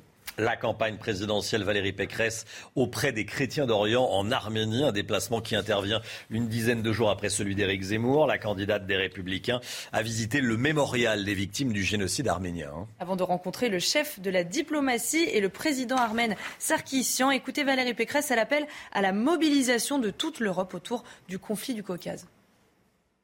Aujourd'hui, il faut mobiliser toute l'Europe. Il faut mobiliser toute l'Europe autour de, de ce conflit parce que ce conflit n'est pas seulement un conflit du Caucase, c'est aussi un conflit qui touche l'Europe. Euh, touche l'Europe parce que euh, quand on attaque euh, des chrétiens d'Orient, ben on attaque la liberté religieuse ici au Caucase, on attaque aussi des fondements de la civilisation européenne dans l'actualité. Ce qui s'est passé également hier soir dans le nord-est de Paris. Un détenu incarcéré à la maison d'arrêt d'Ony dans le Val d'Oise s'est enfui. Il est toujours en fuite ce matin. C'est un homme de 28 ans, membre de la communauté des gens du voyage. Ce détenu a été transféré hier donc à l'hôpital de Pontoise. Il s'était mutilé dans sa cellule. Et c'est à l'hôpital, pendant ce transfert, qu'une complice a tiré dans le dos d'un agent pénitentiaire le blessant que légèrement, heureusement. Le détenu et sa complice ont pris la fuite. Ils sont toujours euh, en fuite à l'heure qu'il est. Euh, cet homme était placé en détention provisoire dans une affaire d'assassinat commis en septembre. La cinquième vague de Covid est donc là et euh, l'exécutif envisage des mesures de restriction supplémentaires. Eugénie Bastier avec nous. Omicron, Eugénie, jouera-t-il un rôle dans la présidentielle? Bah, Écoutez, là, ce sera la troisième élection que nous vivrons sous geste barrière après les municipales de 2020, les régionales de 2021. Étant donné la panique à bord qui règne, on peut s'attendre effectivement euh, probablement à une campagne où les techniques traditionnelles seront délaissées. Adieu bain de foule, tractage sur les marchés, imposant euh, meeting, contact direct avec les électeurs, bonjour, campagne virtuelle, plateau télé, réseaux sociaux, etc. Vous me direz, est-ce que ça changera grand-chose? Pas sûr. Hein. C'est vrai que si le meeting récent d'Éric Zemmour a montré qu'une démonstration de force physique peut redresser quelque peu la barre d'une campagne. Euh, aujourd'hui, on sait quand même que l'essentiel de la politique se passe dans les médias. Nous sommes dans l'hypersphère, comme le dit euh, Régis Debré. Alors, Darmanin a annoncé qu'il allait rencontrer euh, Laurent Fabius, le président du Conseil constitutionnel, pour réfléchir aux modalités d'organisation de l'élection. Pour le moment, un report de la présidentielle est absolument hors de question. Euh, même s'il pourrait, on pourrait avoir une xème vague au printemps. Euh, la question qui se pose éventuellement, c'est celle d'un vote électronique avec les problèmes que ça pose. On se souvient qu'aux États-Unis, euh, l'usage du vote électronique en pleine crise du Covid avait entaché la légitimité de l'élection et permis justement, notamment à une partie de l'électorat de Trump, de remettre en question les résultats de l'élection. Est-ce que c'est une bonne solution? Ça n'est pas sûr. cette campagne virtuelle, en tout cas qui ne sera plus peut-être sur le terrain, risque-t-elle de faire monter l'abstention. C'est un risque, en effet. Euh, on se souvient que les classes populaires, par exemple, ne s'étaient pas déplacées pendant la, campagne des régionales en juin dernier. Euh, leur absence de mobilisation avait d'ailleurs nuit principalement au Rassemblement national. Eugénie, est-ce que ça veut dire que le contexte de crise sanitaire bénéficie aux sortants et donc pourrait, in fine, servir Emmanuel Macron en campagne? En tout cas, c'est l'analyse qu'avait fait Emmanuel Macron à propos des régionales. Il avait dit euh, au journaliste du Figaro Guillaume Tabar Les régionales ont tout simplement été gelées par la crise du Covid. La totalité des sortants ont été reconduits, qu'ils soient de droite ou de gauche, ce qui prouve que les régionales n'ont pas eu un verdict partisan. Bon, c'est sa mmh. lecture, hein, évidemment, et ça l'arrange, parce que En Marche n'a pas fait un très bon résultat au régional. Mais il est vrai que la démobilisation politique a été réelle, on s'en souvient, 35% seulement de participation à ces élections régionales. Mais euh, ce serait un peu euh, aller vite en besogne que de l'attribuer seulement au Covid. Ce serait euh, oublier les raisons profondes de l'abstention en France, une démobilisation du corps électoral liée à une forme de, désintérêt de la chose publique, liée à une impuissance de la politique. ce sentiment-là ne va peut-être pas jouer pendant la présidentielle, qui est l'élection reine et qui, on le sait, mobilise euh, beaucoup plus les électeurs, notamment dans un vote qui peut être un vote de colère. Euh, mais surtout, euh, la crise sanitaire ne pourrait ne pas arranger tant que ça l'exécutif, car toute reprise réelle de l'épidémie peut remettre en question l'un des atouts majeurs d'Emmanuel Macron dans la campagne, sur lequel il a beaucoup insisté ces derniers mois, c'est évidemment l'économie heureuse, vous savez, c'est-à-dire le fait que malgré la crise, tous les voyants sont au vert, le chômage, la croissance, ce qui lui donne évidemment cette prime pendant la campagne. D'où la mise en œuvre d'une forme de quoi qu'il en coûte inversé, comme le souligne euh, Arthur Berda dans le Figaro. Il ne s'agit plus d'arrêter l'économie finalement pour sauver la santé, mais de pousser plus loin le pass sanitaire pour sauver à tout prix l'économie. Le risque, euh, in fine, est aussi une forme de lassitude de la part de l'électorat, dont on ne sait pas sur quel débouché politique elle peut, euh, elle peut aboutir. Euh, le désir, est-ce que, est que, ce sera un désir d'alternance pour tourner la page d'un quinquennat finalement associé à une crise interminable ou un réflexe légitimiste vers la continuité? On sait comment vote un pays en colère, mais pas comment vote un pays fatigué disait un conseiller de Macron au JDD. Merci, effectivement, c'est bien, c'est la, question que peuvent se poser tous les candidats. Merci beaucoup, Eugénie. J'ajoute cette information euh, du Parisien de ce matin. Il va y avoir un, rendez-vous. Gérald Darmanin va demander rendez-vous euh, à Laurent Fabius, le président du Conseil constitutionnel, pour évoquer euh, l'élection de l'année prochaine. Alors, on n'en est pas ni à une, ni à une annulation. Est-ce qu'on pourrait se diriger vers un vote électronique? Bon, rencontre rencontre, information de mes confrères du Parisien, entre le ministre de l'Intérieur en charge des élections et, le président du Conseil constitutionnel, Laurent euh, Fabius, pour voir comment on peut organiser des élections en période de Covid, en période épidémique. Merci Eugénie, vous restez bien sûr avec nous. L'écho tout de suite avec Eric de Ritmaten et cette étude d'un institut de sondage. Les Français se montrent sévères envers les chômeurs. L'État serait trop laxiste. On va en parler avec vous, Eric de Ritmaten. Eric, c'est une étude qui en dit long sur, euh, vous nous dites, le laisser-aller de nos gouvernants euh, au fil des années? Bah Écoutez, c'est l'attentisme. Simplement, voilà, c'est l'attentisme. Et les Français commencent à le reprocher au gouvernement euh, précédent, bien entendu. Hein. Euh, parce que l'actuel s'efforce de réformer l'assurance chômage. Alors, ce qu'il faut voir, c'est cette étude ELAB, donc l'Institut ELAB, qu'il a euh, réalisé pour l'UNEDIC. Donc, c'était quand même pour sonder ces Français, savoir ce qu'ils pensaient réellement de la réforme euh, en cours actuellement pour la réforme de l'allocation chômage. Eh bien, les Français répondent presque avec une grande majorité, puisqu'il y en a 43%, ils disent que les Français, finalement, ceux qui sont au chômage aujourd'hui, sont, arrivent au chômage parce qu'ils ne veulent pas travailler, parce qu'ils sont responsables de leur propre malheur parce qu'ils ne cherchent pas de travail. Voilà, c'est assez abrupt quand on dit ça comme ça. Hein, il faut bien sûr mettre des nuances. Mais ce qui est important, c'est que en l'espace de six mois, cette impression, cette perception a gagné 7 points. Ça veut dire que ça a progressé. En gros, c'est vrai, euh, le regard est sévère et on peut même penser qu'ils n'ont pas tort finalement de dire cela parce que que voit-on? Un pays qui cherche de la main-d'œuvre et qui n'en trouve pas, des entreprises qui sont bloquées parce qu'il y a une pénurie justement euh, de main-d'œuvre, et puis peut-être aussi certaines catégories de chômeurs euh, qui profiteraient de la situation, d'allocations parfois généreuses, et donc qui permet d'alterner des périodes de chômage avec des courts boulots des petits boulots, comme on disait. Tout cela va être terminé avec la réforme qui est en cours. Le système est-il trop généreux? On peut voir qu'il y a toujours 3,5 millions et demi de chômeurs en catégorie A, malgré tous les efforts des gouvernements à toujours vouloir remettre au travail des gens. Un million d'emplois disponibles en permanence sur Pôle emploi. Voilà ce qui agace aujourd'hui l'opinion qui est euh, euh, consultée dans cette étude. Alors, ça ne veut pas dire que tous les chômeurs sont responsables de leur situation, évidemment, Eric. Bah bien entendu, ça ne veut pas dire cela, parce que vous avez des chômeurs longue durée qui souffrent. Il y a aussi les seniors, les plus de 50 ans, quand ils ont un plan social dans une entreprise, c'est vraiment difficile de, se recaser, comme on dit.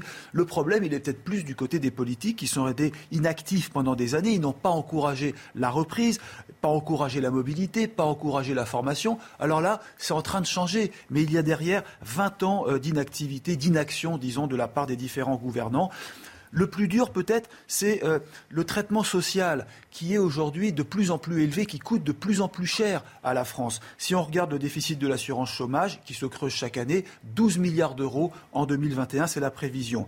Quand on regarde aussi euh, la réforme possible qui pourrait être faite autour de l'assurance maladie, là c'est une autre assurance, on s'en rend compte qu'il y a des abus sur les cartes vitales. Charles Prats, le magistrat, parle de 12 milliards d'euros qui pourraient être économisés facilement si on était plus sévère. Et puis enfin, par l'assurance retraite, hein, euh, la fameuse réforme des retraites. Elle est en cours, elle a été bloquée, elle va être relancée sans doute par le prochain gouvernement euh, après les élections présidentielles. Le but, c'est pas seulement de faire des économies, c'est d'assurer la pérennité d'un système, le stabiliser, parce qu'après les autres générations qui vont arriver, il faut exclure personne. Voilà l'intérêt des réformes. Et finalement, le regard des Français en dit long sur cette urgence de réformer la France qui a peut-être trop attendu.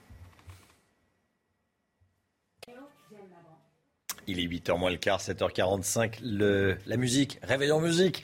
Euh, cette semaine, réveil en musique, on va écouter le dernier titre de M. M. M, oui, M, le chanteur M, Mathieu Chédid, La route de soi, c'est son dernier titre. On aime bien M autour de la table? Ça va. Ça va, oui, oh, c'est un, petit, euh, c'est un petit oui, ça, Eugénie. Chana? Oui, moi j'aime bien Mathieu Chédid. C'est sympa. C'est, en plus, là, c'est parfait pour le réveil. C'est calme, c'est doux. Mélodie douce, inhabituelle chez le chanteur.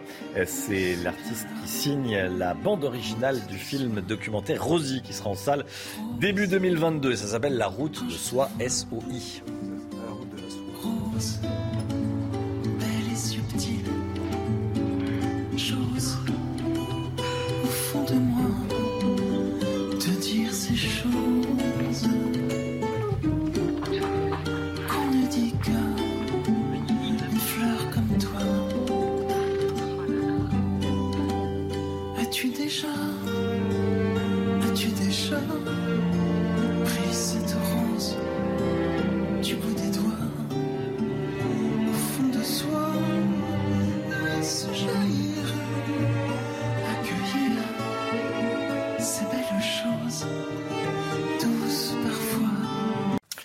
C'est News, c'est News, il est 7h47. Merci d'être avec nous. Restez bien sur CNews. Dans un instant, on sera en direct, en direct avec le professeur Philippe Amouillet, le professeur de santé publique au CHU de Lille. On va balayer les toutes dernières informations concernant euh, Omicron, concernant le nombre de cas, 73 000 cas ces dernières 24 heures. Bonjour professeur et à tout de suite. Retrouvez tous nos programmes et plus sur cnews.fr.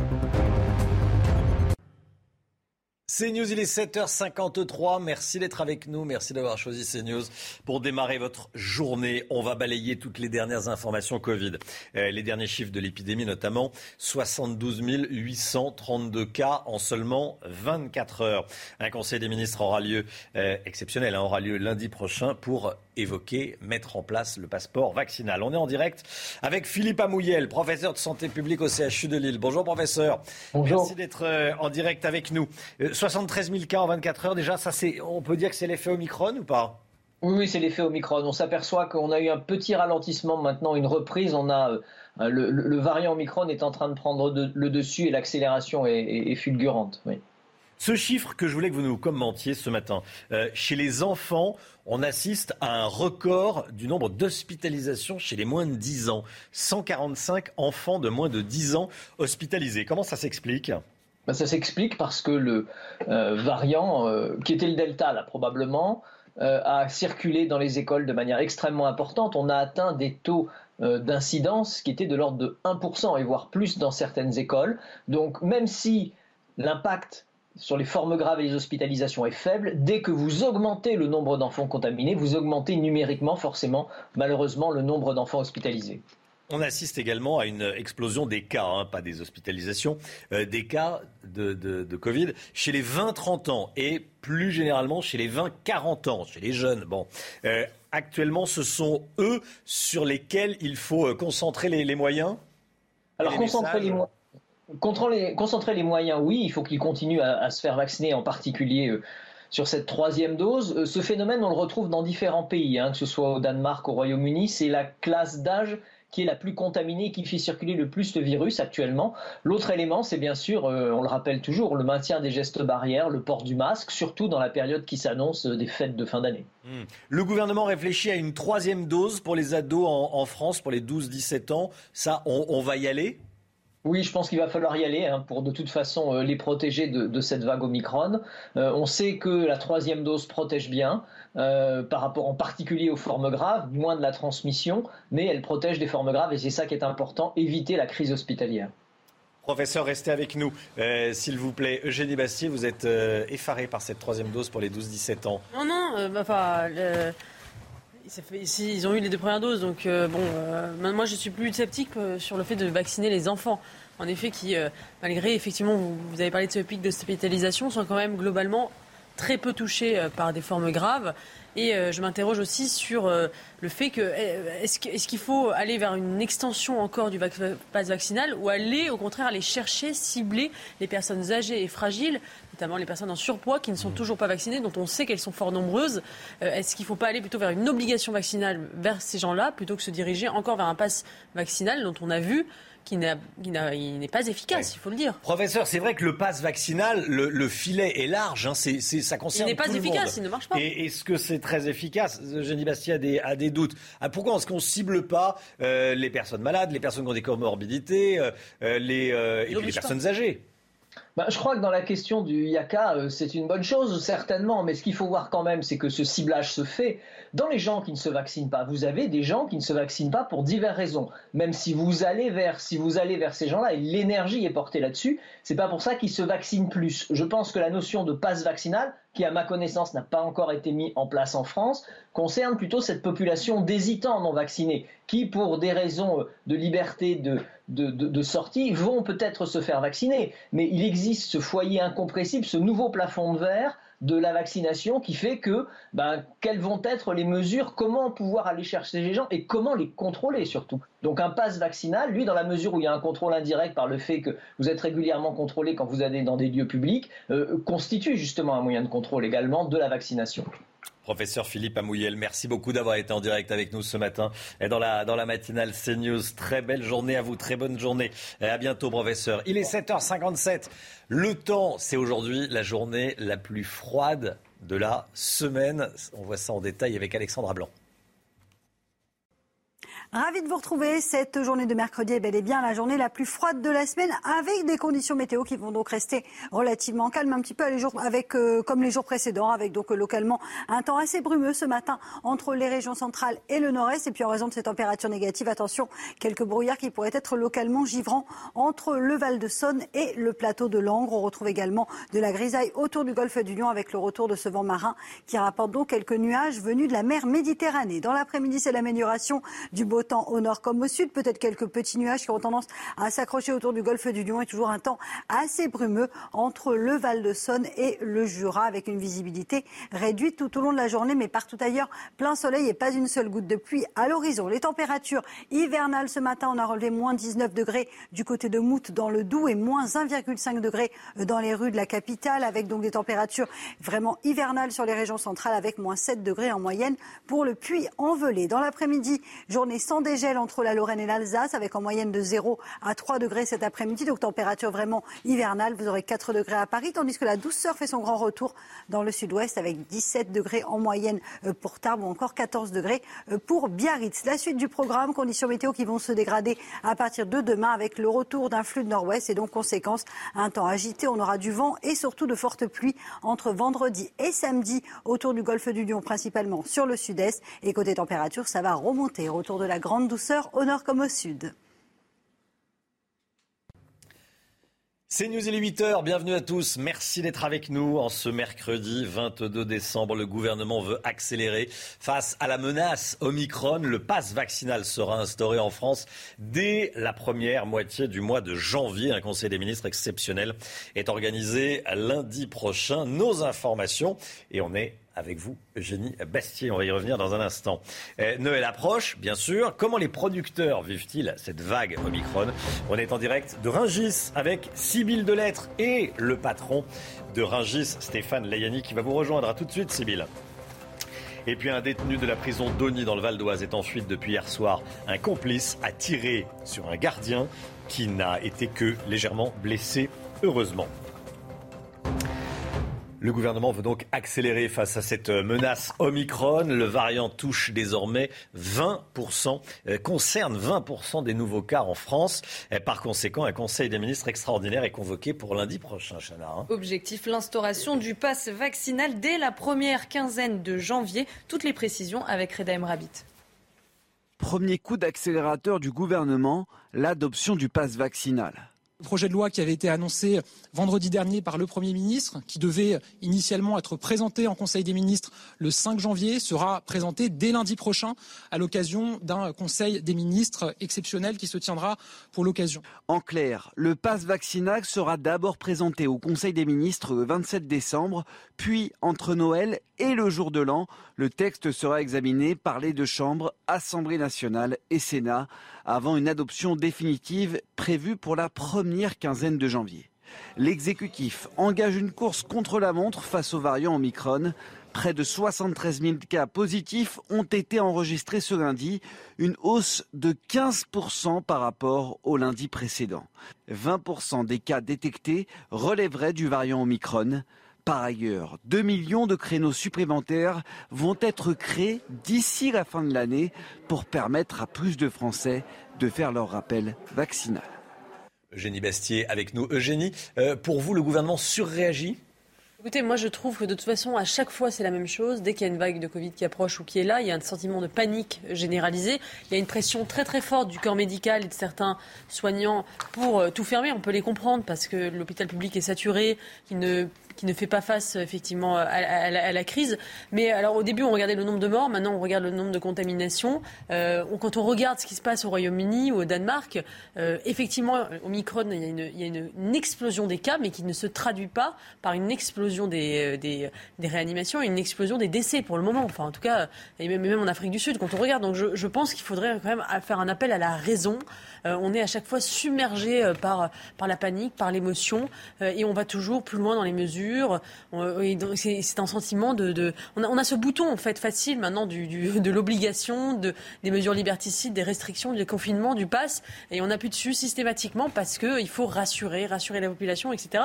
Moi, je, trouve que ça montre aussi une, la, difficulté de, de, pour nos dirigeants de garder la tête froide euh, face à effectivement un, déluge d'informations. Euh, j'espère que Emmanuel Macron, comme il a su le faire depuis le début de la, crise, saura faire la part des choses entre ceux qui demandent les enfermistes quoi, qui demandent de tout fermer euh, euh, et, la nécessité évidemment de faire des choses. Il a, su trouver depuis le début de la crise voilà, le juste milieu. J'espère qu'il continuera. On part tout de suite à Rungis. Merci Eugénie.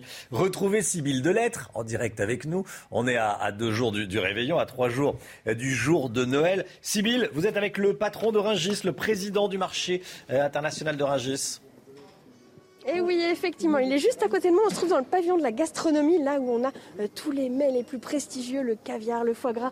Et regardez ces très beaux jambons. Alors, monsieur Laliani, bonjour, expliquez-moi, c'est l'effervescence ici. Hein ah, c'est la dernière ligne droite. On est en train de travailler, on est complètement au taquet.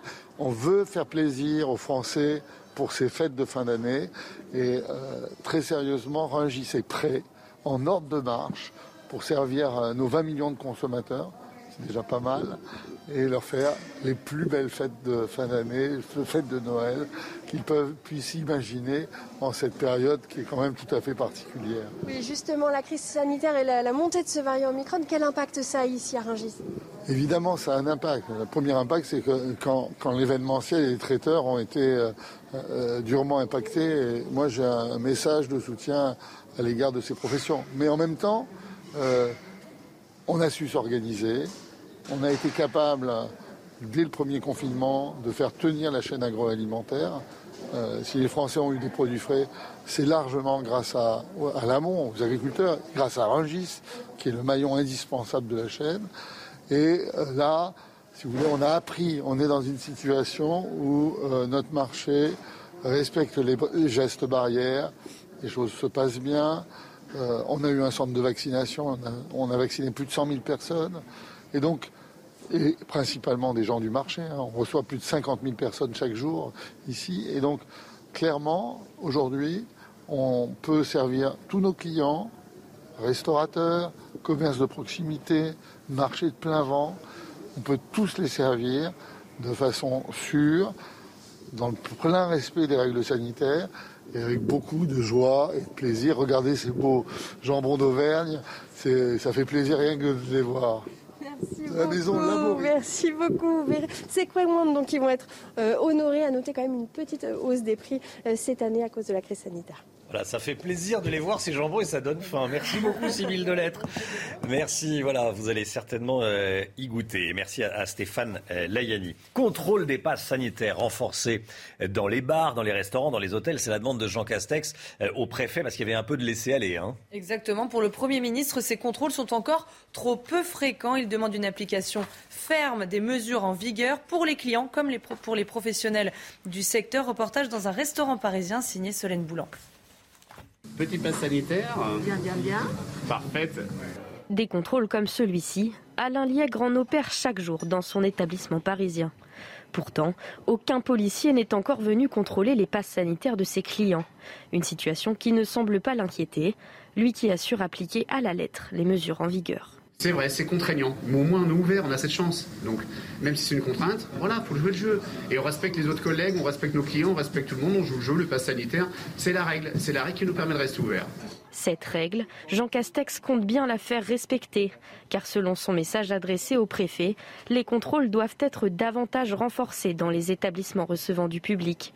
Une consigne qui semble appropriée pour les clients attablés. J'imagine que c'est un peu normal parce que finalement ça doit être assez facile de, de tricher. Je passe ma vie euh, au restaurant du lundi au, du lundi au vendredi. Je suis en déplacement, j'habite dans le sud. Je n'ai jamais eu aucun contrôle à l'intérieur d'un restaurant.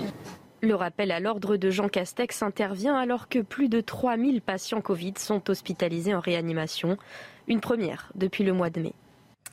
Pas de panique, les États-Unis sont prêts à affronter le variant Omicron. Pas de panique, c'est ce qu'a dit le président des États-Unis cette nuit lors d'une conférence de presse, Chana. Hein. Le variant Omicron qui est devenu majoritaire dans le pays. Pour autant, Joe Biden n'a pas annoncé de nouvelles restrictions. Le président américain l'assure. L'épidémie a évolué depuis ses débuts et la vaccination est une arme essentielle.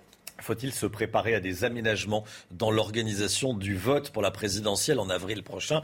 Euh, en France Non et trois fois non selon le gouvernement.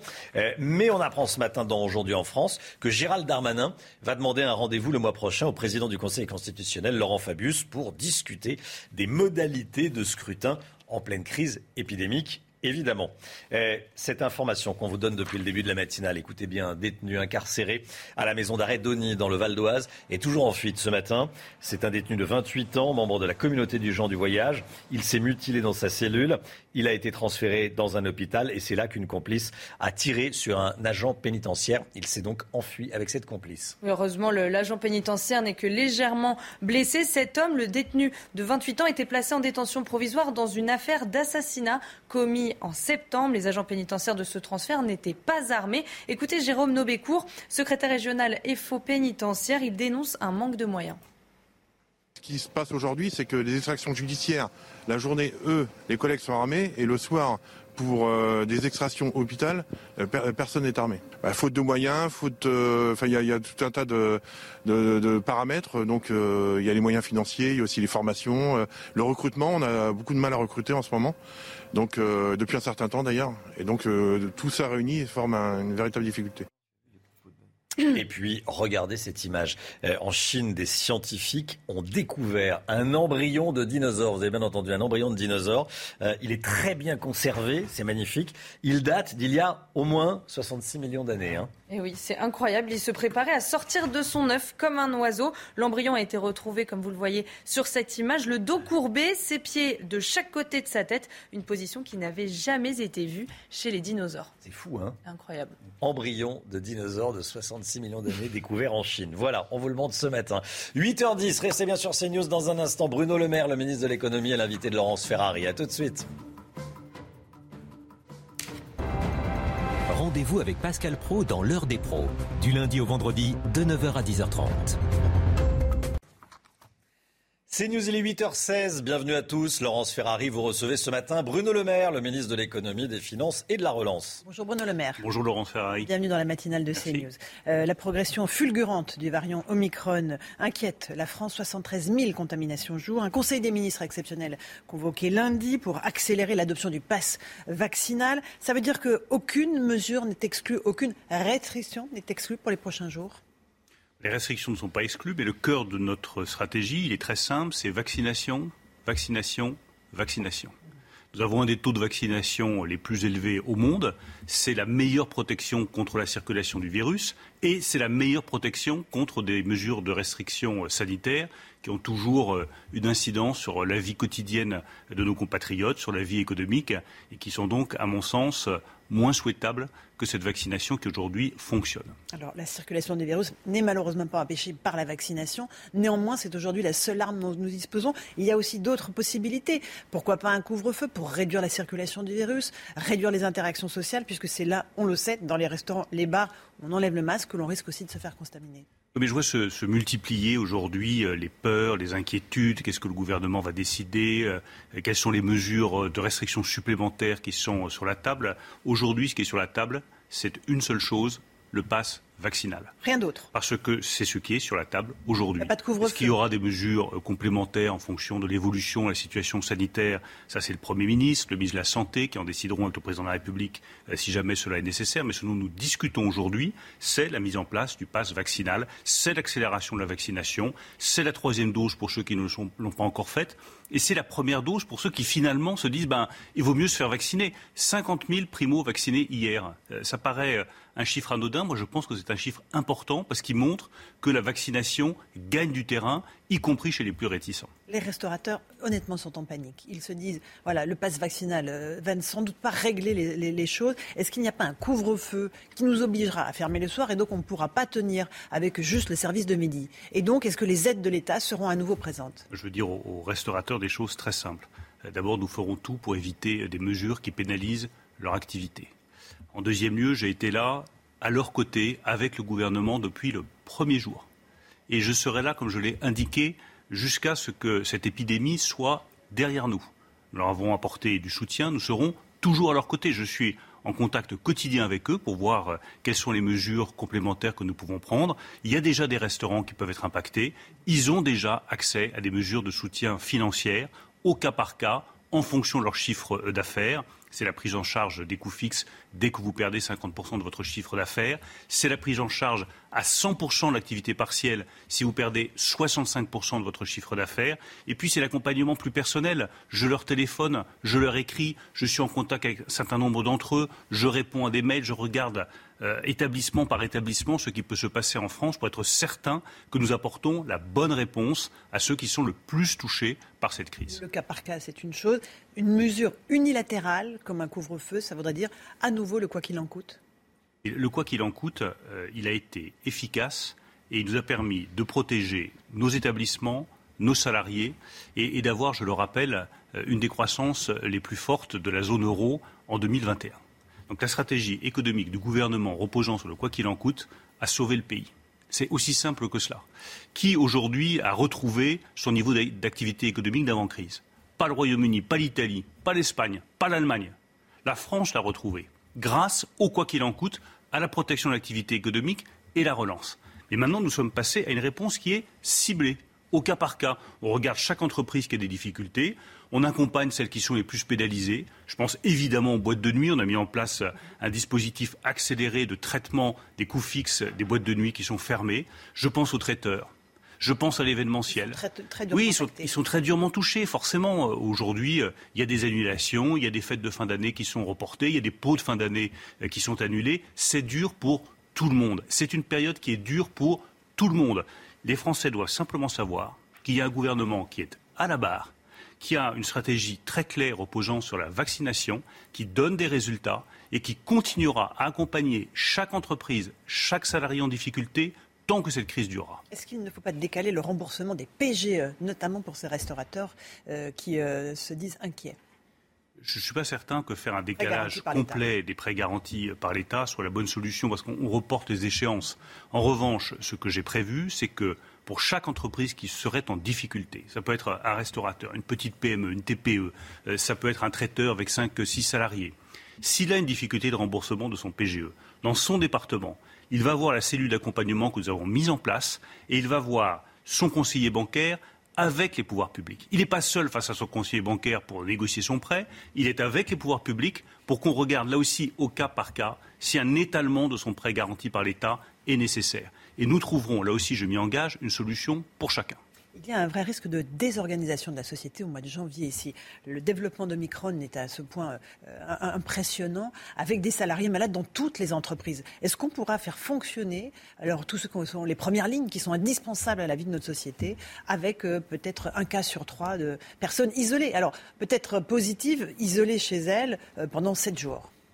Vous savez, ça fait depuis mars 2020 maintenant que euh, nous euh, gérons cette crise avec le président de la République et avec le Premier ministre. Ça fait depuis mars 2020 que j'accompagne les entreprises, les chefs d'entreprise, les indépendants, les artisans, les commerçants, les salariés. Euh, à chaque fois, on nous dit ça va être très difficile, on ne va pas arriver à surmonter l'obstacle. Moi, ce que je constate, c'est que nos compatriotes et la nation française tout entière, elle a su à chaque fois surmonter les obstacles mieux que d'autres pays européens mieux que d'autres pays dans le monde. Et que la société française a fait preuve d'une capacité de résistance, mais aussi euh, d'imagination, d'inventivité exceptionnelle. Et c'est pour ça que moi je ne redoute pas ce qui va se passer au mois de janvier. Nous anticipons nous prenons les décisions, nous accélérons l'adoption du pass vaccinal. Bah, on anticipe sur le pass vaccinal. Mais regardez ce que nous faisons. Conseil des ministres euh, exceptionnel euh, le 27 décembre. Donc nous allons tous revenir travailler le 27 décembre pour faire euh, passer ce texte de loi sur le pass vaccinal. Il pourrait être adopté dans la première quinzaine de janvier. Nous anticipons, nous allons vite avec une stratégie sanitaire claire, la vaccination, et une stratégie économique tout aussi claire, l'accompagnement de chaque entreprise qui pourrait avoir des difficultés ne pas aller à la vaccination obligatoire, Bruno Le Maire parce que c'est pas notre que vous stratégie. favorable, vous? Moi, je suis favorable à la responsabilisation des individus. Je le suis depuis le début. Euh, c'est vrai dans les domaines économiques, c'est vrai dans le domaine euh, sanitaire. Euh, prenez l'intéressement et la participation, qui est un dispositif d'association des salariés auquel je crois beaucoup. Certaines, il faut le rendre obligatoire. Non, je, je pense que l'incitation, la responsabilisation, ça correspond plus à ma philosophie politique plutôt que la contrainte. Mais vous ne craignez pas que ces sept jours d'isolement imposés à toutes les personnes positives n'aient pas un impact sur la vie des entreprises et la vie des services publics français? Et ça a toujours un impact, bien entendu. D'abord, c'est un impact personnel. Euh, rester confiné chez soi pendant sept jours euh, ou dix jours, ce n'est pas la période la plus agréable, bien entendu. Mais c'est aussi un geste de solidarité vis-à-vis de la société française tout entière. pourquoi ne pas avoir assumé le pass sanitaire en entreprise? Parce qu'il y a des échéances euh, électorales dans les parce prochaines que semaines? Parce que c'est toujours la même stratégie. Discuter, dialoguer et ensuite euh, prendre les décisions. Vous savez, c'est étonnant parce qu'on n'arrive peut-être pas de reprocher au président de la République euh, de prendre ses décisions d'en haut de manière verticale sans écouter personne. Et puis lorsqu'il il écoute, euh, et qu'il prend en compte les objections, les craintes, on, lui dit mais pourquoi est-ce que vous avez écouté? Alors il faudrait savoir, il écoute trop, il écoute pas assez, nous écoutons trop, nous écoutons pas assez. Moi j'estime, je le dis d'ailleurs dans mon ouvrage, qu'on n'écoute jamais suffisamment les Français. Et que prendre le temps du dialogue, c'est toujours une bonne chose. Elisabeth Borne a engagé le dialogue sur ce sujet-là on voit qu'il y a des obstacles, il y a des réticences, nous les écoutons, bah, ça me paraît sage. Euh, est-ce que la reprise économique peut être mise à mal par ce regain de l'épidémie de Covid? Est-ce que notre croissance peut être impactée? La Banque de France a revu légèrement à, la baisse les prévisions euh, pour l'an prochain, à 3,6%. Oui, ça ne m'a pas échappé, Laurence Ferrari. Mais ce qui devrait frapper tous les Français, c'est les résultats exceptionnels de l'économie française. Moi, je veux bien qu'on regarde, ah, la Banque de France a révisé 3,7 à 3,6. Enfin, c'est l'épaisseur du trait. Pourquoi est-ce qu'on ne regarde pas plutôt, euh, au lieu de regarder euh, l'aiguille dans une botte de foin, qu'on ne regarde pas le paysage global? Le paysage global, c'est que économiquement, la France est le pays européen qui s'en sort parmi les mieux c'est que c'est l'un des seuls à avoir retrouvé son niveau d'activité économique d'avant-crise. C'est qu'il a un taux d'emploi qui est le plus élevé depuis un demi-siècle. C'est qu'il reste le pays le plus attractif pour les investissements étrangers. Donc il a traversé cette crise, et c'est ce que dit aussi la Banque de France. Il va sortir de la crise avec le même niveau de richesse qu'avant crise. Cette crise, qui est la plus grave depuis 1929, n'aura pas détruit de richesse en France, grâce à la protection que nous avons apportée, le quoi qu'il en coûte, et grâce à l'efficacité de la relance les 100 milliards d'euros qui ont été dépensés très vite et très bien. Et c'est ça qu'on devrait voir, plutôt que le 0,1 de petites corrections de la Banque de France. Le, caillou dans la chaussure, c'est quand même l'inflation euh, et, l'impact évidemment sur le pouvoir d'achat. Euh, là encore, est-ce que les prévisions... Euh, Michel-Édouard Leclerc était là il y a quelques jours à votre place, il estime qu'on aura une inflation à 4%. Donc l'impact sur le pouvoir d'achat va être énorme. On verra quelles seront les, les bonnes prévisions. L'inflation, c'est mon sujet de préoccupation de la rentrée, de maintenant. C'est celui que nous avons commencé à traiter, là aussi, en anticipant. La moitié de l'inflation, c'est les prix de l'énergie. On le voit encore, les prix du gaz explosent. Donc nous avons protégé les Français contre cette inflation. Gel des prix du gaz décidé par le Premier ministre et plafonnement des prix de l'électricité, ce qui pèse le plus dans votre facture, à 4%. Je rappelle juste que dans quelques jours, quand euh, on aura tous pris des vacances bien méritées, qu'on se sera reposé et qu'on va trouver notre facture d'électricité sur la table, vous avez la garantie que ce sera 4% en plus au maximum. Ça pourrait être 15, 17 ou 20% si le gouvernement n'avait pas anticipé et n'avait pas pris les mesures nécessaires. Donc oui, l'inflation est un sujet, mais là aussi, nous anticipons et nous protégeons. Il n'y a pas que ça, évidemment, pas que le, le prix de l'énergie. Les Français sont inquiets pour leur pouvoir d'achat. Euh, ils se disent euh, ça va diminuer de plus en plus. Ils ont une inquiétude qui est liée à l'augmentation des prix de l'énergie. Ils ont raison. Nous les protégeons. Et je veux redire à quel point les décisions que nous avons prises avec le Premier ministre protègent le pouvoir d'achat des Français. Après, la réponse pour moi au pouvoir d'achat des Français, elle n'a pas changé. C'est le travail le travail qui paye, le travail qui rémunère bien, des augmentations salariales, travailler plus, euh, euh, tout au long de sa vie, ça, ça fait partie des sujets qui seront ceux de la présidentielle, mais avoir un travail digne, bien rémunéré, avec des augmentations de salaire dans les secteurs qui cherchent à recruter, je pense justement à l'hôtellerie, la restauration, les bars, ça me paraît indispensable et ça me paraît la seule bonne politique sur le pouvoir d'achat. Euh, quitte à faire exploser notre dette, est-ce que la dette est quelque chose à laquelle vous pensez? Tous les jours. Tous les jours tous les jours, parce que ma responsabilité, de, ma responsabilité de ministre des Finances, vous savez, c'est, euh, même si ça ne se voit pas, euh, c'est de lever de l'argent pour que euh, la France puisse emprunter, financer un certain nombre de dépenses. Et je veux qu'elle puisse le faire dans de bonnes conditions avec des taux d'intérêt très bas, ce qui est le cas, parfois même des taux d'intérêt négatifs. Aujourd'hui, ça reste des taux d'intérêt très bas. Et ma responsabilité de ministre des Finances, c'est de faire en sorte que la France puisse financer ses dépenses dans les meilleures conditions possibles. Ça suppose d'être intraitable sur le remboursement de la dette. Je serai intraitable sur le remboursement de la dette française. Il faut le faire progressivement, il faut le faire avec une stratégie claire, de la croissance, elle est là, des réformes, elles sont là, notamment la réforme de l'assurance chômage, puis demain la réforme des retraites annoncée par le président de la République, et une méthode qui est la pluriannualité des dépenses, c'est-à-dire s'engager sur des dépenses sur cinq ans plutôt que sur un an. Et un calendrier, dès 2027, nous devons repasser sous les 3% de déficit public. La clarté de notre méthode et la détermination personnelle du ministre des Finances, ça rassure les marchés. C'est ce qui nous permet d'emprunter correctement et c'est ce qui garantit aux Français que la question de la dette qui m'occupe tous les jours sera traitée en temps et en heure avec efficacité et avec rigueur. Est-ce que toutes les décisions du gouvernement ne sont pas prises à l'aune de la présidentielle qui a lieu dans trois mois? Est-ce que le calendrier politique n'est pas en train de s'imposer sur le calendrier gouvernemental? Je crois exactement le contraire. Je pense que le calendrier politique disparaît. C'est-à-dire qu'aujourd'hui, euh, autour du président de la République, euh, du Premier ministre Jean Castex, nous ne sommes occupés que du traitement de cette crise sanitaire, des conséquences économiques qu'elle pourrait avoir, de l'accompagnement de ceux qui sont en difficulté. je pense que dans la tête des membres du gouvernement, en tout cas c'est mon cas, on ne pense pas présidentiel, on pense gestion de la crise. Emmanuel Macron dans sa tête? Ça, je ne suis pas dans la tête du président de la République. On, est bien d'accord, mais vous êtes un homme politique madré, donc évidemment, à trois mois d'une présidentielle, on y pense quand on est à l'Élysée. Il pouvoir lui arriver d'y penser, bien entendu. Mais ce que je sais dans le travail quotidien que j'ai avec lui, euh, c'est que nous ne parlons pas d'élection présidentielle et nous parlons beaucoup de situation économique, de réponse économique, de protection des secteurs et, des résultats économiques que nous avons réussi à obtenir. Gérald Darmanin, selon nos confrères du Parisien, a demandé un rendez-vous à Laurent Fabius, euh, le président du Conseil constitutionnel. Pourquoi? Pour euh, un, décaler l'élection présidentielle si la situation sanitaire ne permet pas qu'elle se tienne dans des bonnes conditions? Peut-être pour lui adresser ses meilleurs voeux. Peut-être, mais peut-être pas, pas seulement. Je ne sais rien, vous savez, on peut prendre rendez-vous pour mille raisons, donc vous lui poserez la question. Le calendrier électoral peut être bousculé par la Non, je ne pense pas du tout. Non. L'élection présidentielle aura lieu. Vraiment, je ne pense pas du tout. L'élection présidentielle est un rendez-vous euh, majeur de notre démocratie. Les rendez-vous majeurs ne se décalent pas. Qui sont les adversaires politiques les plus dangereux pour Emmanuel Macron? Est-ce que c'est Valérie Pécresse que vous connaissez bien, qui vient de votre camp? Non, je ne crois pas. Je crois pas.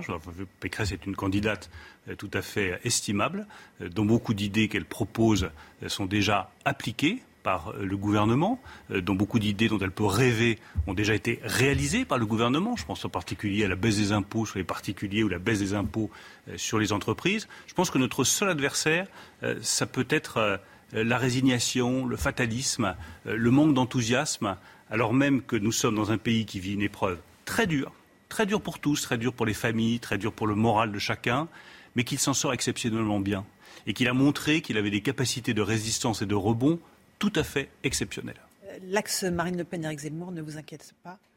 Ah, Ce qui m'inquiète, c'est que euh, ce qui me préoccupe, ce qui m'interroge, c'est que euh, deux candidats qui défendent des idées auxquelles je suis profondément opposé puissent faire des scores aussi élevés. ça prouve qu'il nous reste aussi beaucoup de travail à faire pour convaincre les Français. Euh, votre livre Un éternel soleil, publié aux éditions Albin Michel. Et si la France allait mieux qu'elle ne le croit? En ce moment, on a du mal à se dire que euh, on va mieux, euh, que la France va mieux. On est dans une situation très compliquée. C'est normal. Il est où le, rayon de soleil là? Bah, Le rayon de soleil, il est, le rayon de soleil, il est très simple. Il est chez chaque Français que je rencontre. Chaque Français que je vois, ça peut être un entrepreneur, ça peut être un salarié, ça peut être un ouvrier, euh, ça peut être un agent de caisse qui continue à faire euh, son travail malgré Omicron et malgré le virus. Chaque Français me donne confiance dans la France. Et je n'ai aucun doute que notre pays va sortir plus fort de cette crise. Et si j'ai écrit ce livre, c'est justement pour montrer aux Français, mais au lieu de regarder systématiquement, comme le propose Éric Zemmour et Marine Le Pen, ce qui est difficile, ce qui ne va pas bien, mettre la loupe sur les difficultés françaises qui sont réelles et que je ne mésestime absolument pas regardons aussi ce dont nous sommes capables, traitons les problèmes les uns après les autres plutôt que d'en faire une montagne absolument insurmontable, et nous nous en sortirons. Nous en sortirons plus forts et plus rassemblés. Mais à condition de refonder aussi notre système de gouvernance politique. Bien sûr. Bien sûr, c'est ce que je dis très clairement dans le, dans le livre. Euh, je pense faire des propositions euh, fortes sur le sujet.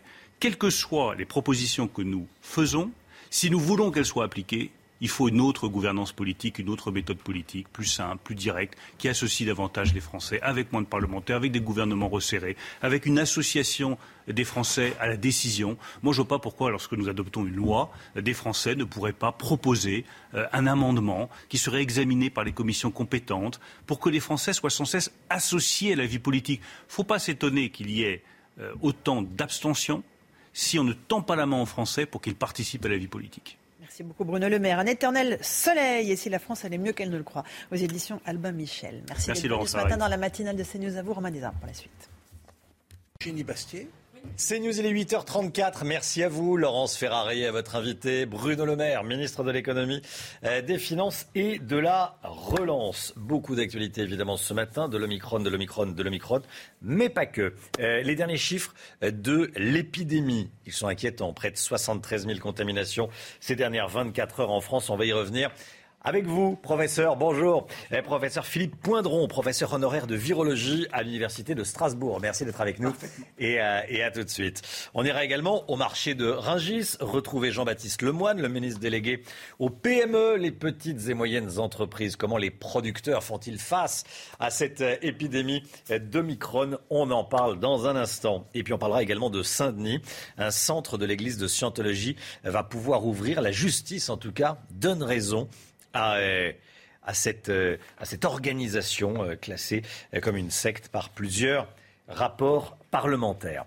Est-ce que vous allez réduire le nombre de personnes à table le soir du réveillon de Noël? C'est la question qu'on se pose dans nombre de familles, hein, Chana. Alors, pas d'obligation gouvernementale pour le moment et pourtant, certains préfèrent rester prudents. Reportage au Hall Paul Bocuse de Lyon où les Lyonnais préparent Noël activement. Regardez.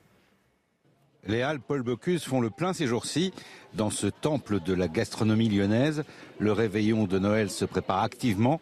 Les étals regorgent d'huîtres, de volailles de Bresse et de foie gras. L'envie de passer un Noël normal est là, même si certains prendront des précautions. On va pas se faire de bisous, on va pas se faire la bise, je pense, mais sinon on va manger ensemble. Il euh, n'y a pas de souci. Ça sera en, en nombre évidemment un peu plus limité que par rapport à d'autres années. Malheureusement, on est un petit peu habitué depuis deux ans. Mais on va quand même profiter, c'est quand même l'essentiel. On est 8, donc c'est petit comité dans des espaces assez ouverts, grands. Donc voilà, mais on ne change pas ce qu'on. En plus, nous sommes tous vaccinés. Donc on va le faire euh, normalement comme tous les ans. Les professionnels voient revenir des clients qui avaient déserté les halles l'année dernière, ce volailler à son carnet de commandes plein.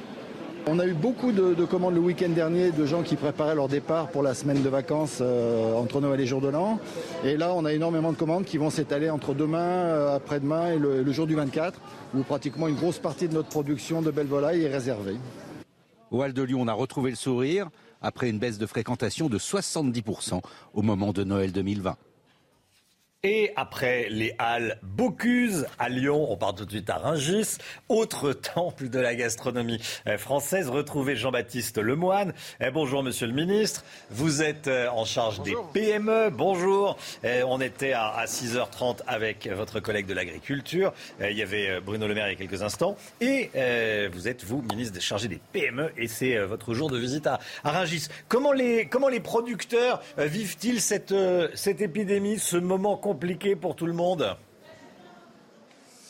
Écoutez, c'est un moment, vous l'avez dit, euh, complexe parce que, euh, eh bien, par exemple, le secteur euh, des traiteurs, de l'événementiel, a dû faire face eh bien, à des annulations. et donc nous avons, nous, avec Bruno Le Maire d'ailleurs, mis en place un certain nombre de dispositifs d'aide, de soutien que nous avons annoncés hier pour les aider à tenir le choc. Et ici, à Rungis, en tous les cas, je peux vous dire, cet écosystème formidable où 1200 petites et moyennes entreprises eh bien, permettent d'approvisionner Paris, les commerces de détail et au final chacune et chacun d'entre nous, eh bien, il y a l'envie de pouvoir mettre du plaisir dans les assiettes. Les derniers jours ont été très actifs et c'est un appel que je lance quelque part à travers vous pour que, eh bien, chacune et chacun, nous fassions marcher nos restaurateurs, nos euh, commerces euh, de détail, le, boucher, le charcutier, euh, le pâtissier, etc. Euh, voilà, ce sont des moments euh, de fête, des moments qui doivent nous permettre aussi de valoriser ces productions françaises. et il y a ici l'excellence tricolore qui s'expose. Et je peux vous dire que ces hommes et ces femmes sont très mobilisés pour que les fêtes se déroulent dans les meilleures conditions et à nous aussi de faire en sorte qu'elle se déroule bien en faisant euh, attention, en prenant les précautions, euh, en, se testant le cas échéant avant d'aller voir euh, nos aînés, en étant à des nombres raisonnables autour de la table. Mais ne boudons pas ce plaisir des fêtes qui doit rester quand même un peu une magie une magie des fêtes, évidemment. Euh, il faut euh, consommer, euh, j'allais dire consommer français, acheter français avant pour ces, ces fêtes de Noël. Vous n'avez pas ressenti de l'inquiétude chez les producteurs? Il y a euh, l'envie d'avoir de la visibilité, ça c'est sûr. Euh, hélas, le virus, c'est un peu l'inattendu permanent. Et c'est pourquoi d'ailleurs nous prenons des mesures euh, très fortes en faisant en sorte de transformer le pass sanitaire en passe vaccinal dans les endroits dans lesquels il est demandé. c'est parce que c'est la meilleure solution, la vaccination, pour je dirais, venir à bout euh, de ce virus qui euh, épuise euh, moralement eh bien, beaucoup de, professionnels. et c'est pourquoi je le dis aussi à travers vous, à travers votre antenne, la vaccination, le rappel vaccinal, c'est le meilleur outil pour faire face et pour, encore une fois, lutter contre ce virus. Donc, nous faisons tout pour déployer des centres, pour augmenter les amplitudes horaires, pour mettre des personnes qui peuvent vacciner. Euh, je pense par exemple euh, d'ailleurs à des militaires qui ont leur brevet de secourisme, je pense aux sapeurs-pompiers. Donc tout est là, tout est prêt pour vous, pour que vous passiez de bonnes fêtes, des fêtes en sécurité sanitaire. Donc n'hésitez pas, allez-y. Merci beaucoup Jean-Baptiste Lemoine. Merci d'avoir été en direct avec nous ce matin dans, la matinale CNews depuis, euh, Ringis. Bonne journée à vous. Les derniers chiffres de l'épidémie en France, près de 73 000 nouveaux cas confirmés ces dernières 24 heures, 72 832 exactement, Chana. Hein. Et à l'hôpital, 3 096 patients sont actuellement hospitalisés en réanimation, 71 de plus en 24 heures et 210 décès ont été recensés. On est avec le professeur Philippe Poindron. Bonjour professeur. Bonjour monsieur. Merci d'être avec nous, professeur honoraire de virologie à l'université de, de, Strasbourg. Euh, ce chiffre, il vous inquiète ou pas? 73 000 cas en 24 heures? Alors je crois qu'il faut bien comprendre que ce variant Omicron est extrêmement contagieux. Premier élément. Deuxième élément, le fait d'être très contagieux ne signifie pas forcément qu'il est plus dangereux. Et par ailleurs, quand on dit 73 000 cas, c'est 73 000 cas détectés. Oui. Euh, alors, bien entendu, je l'ai déjà dit, je le redis une Et vous voulez dire qu'il y en a beaucoup plus Il y en a probablement plus, hein, parce que ces gens sont asymptomatiques. C'est un virus qui est vraiment extrêmement contagieux. Mais je pense que euh, c'est un virus qui possède un certain nombre de mutations. Certaines portent sur la protéine extérieure, d'autres sur les capacités de multiplication. Et euh, c'est un virus qui, j'ai un très bel article là, de M. Fantini sous les yeux, qui manifestement est en fin de course des, des mutations et des évolutions. Hmm. Mm. Je pense franchement que là, on a à peu près épuisé toutes les mutations possibles. Je pourrais rentrer dans les détails, mais ce serait trop compliqué. C'est pas euh, une fac de médecine, mais il Voilà. y, a- y a Eugénie Basti Non, qui veut que, ajouter quelque chose. Selon le site Politico, qui est un site assez renseigné au niveau européen, les autorités euh, sanitaires anglaises vont publier des nouvelles données qui montreraient Ah. que Omicron euh, est moins sévère intrinsèquement que euh, Delta, donc ce serait plutôt une bonne nouvelle.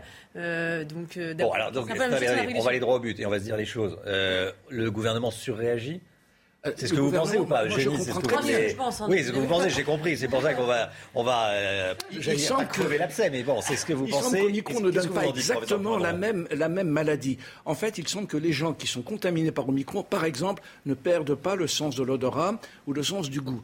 La maladie est un petit peu différente, ce qui indique bien qu'on Hmm. est en fin de possibilité de mutation. Ça veut dire que euh, ce qui se passe en ce moment n'est pas dangereux si tout le monde se fait vacciner. Écoutez, on m'a fait dire des choses ici que je n'ai. Enfin, des gens ont interprété mon propos. Il faut que les gens qui sont à risque se fassent vacciner, c'est évident.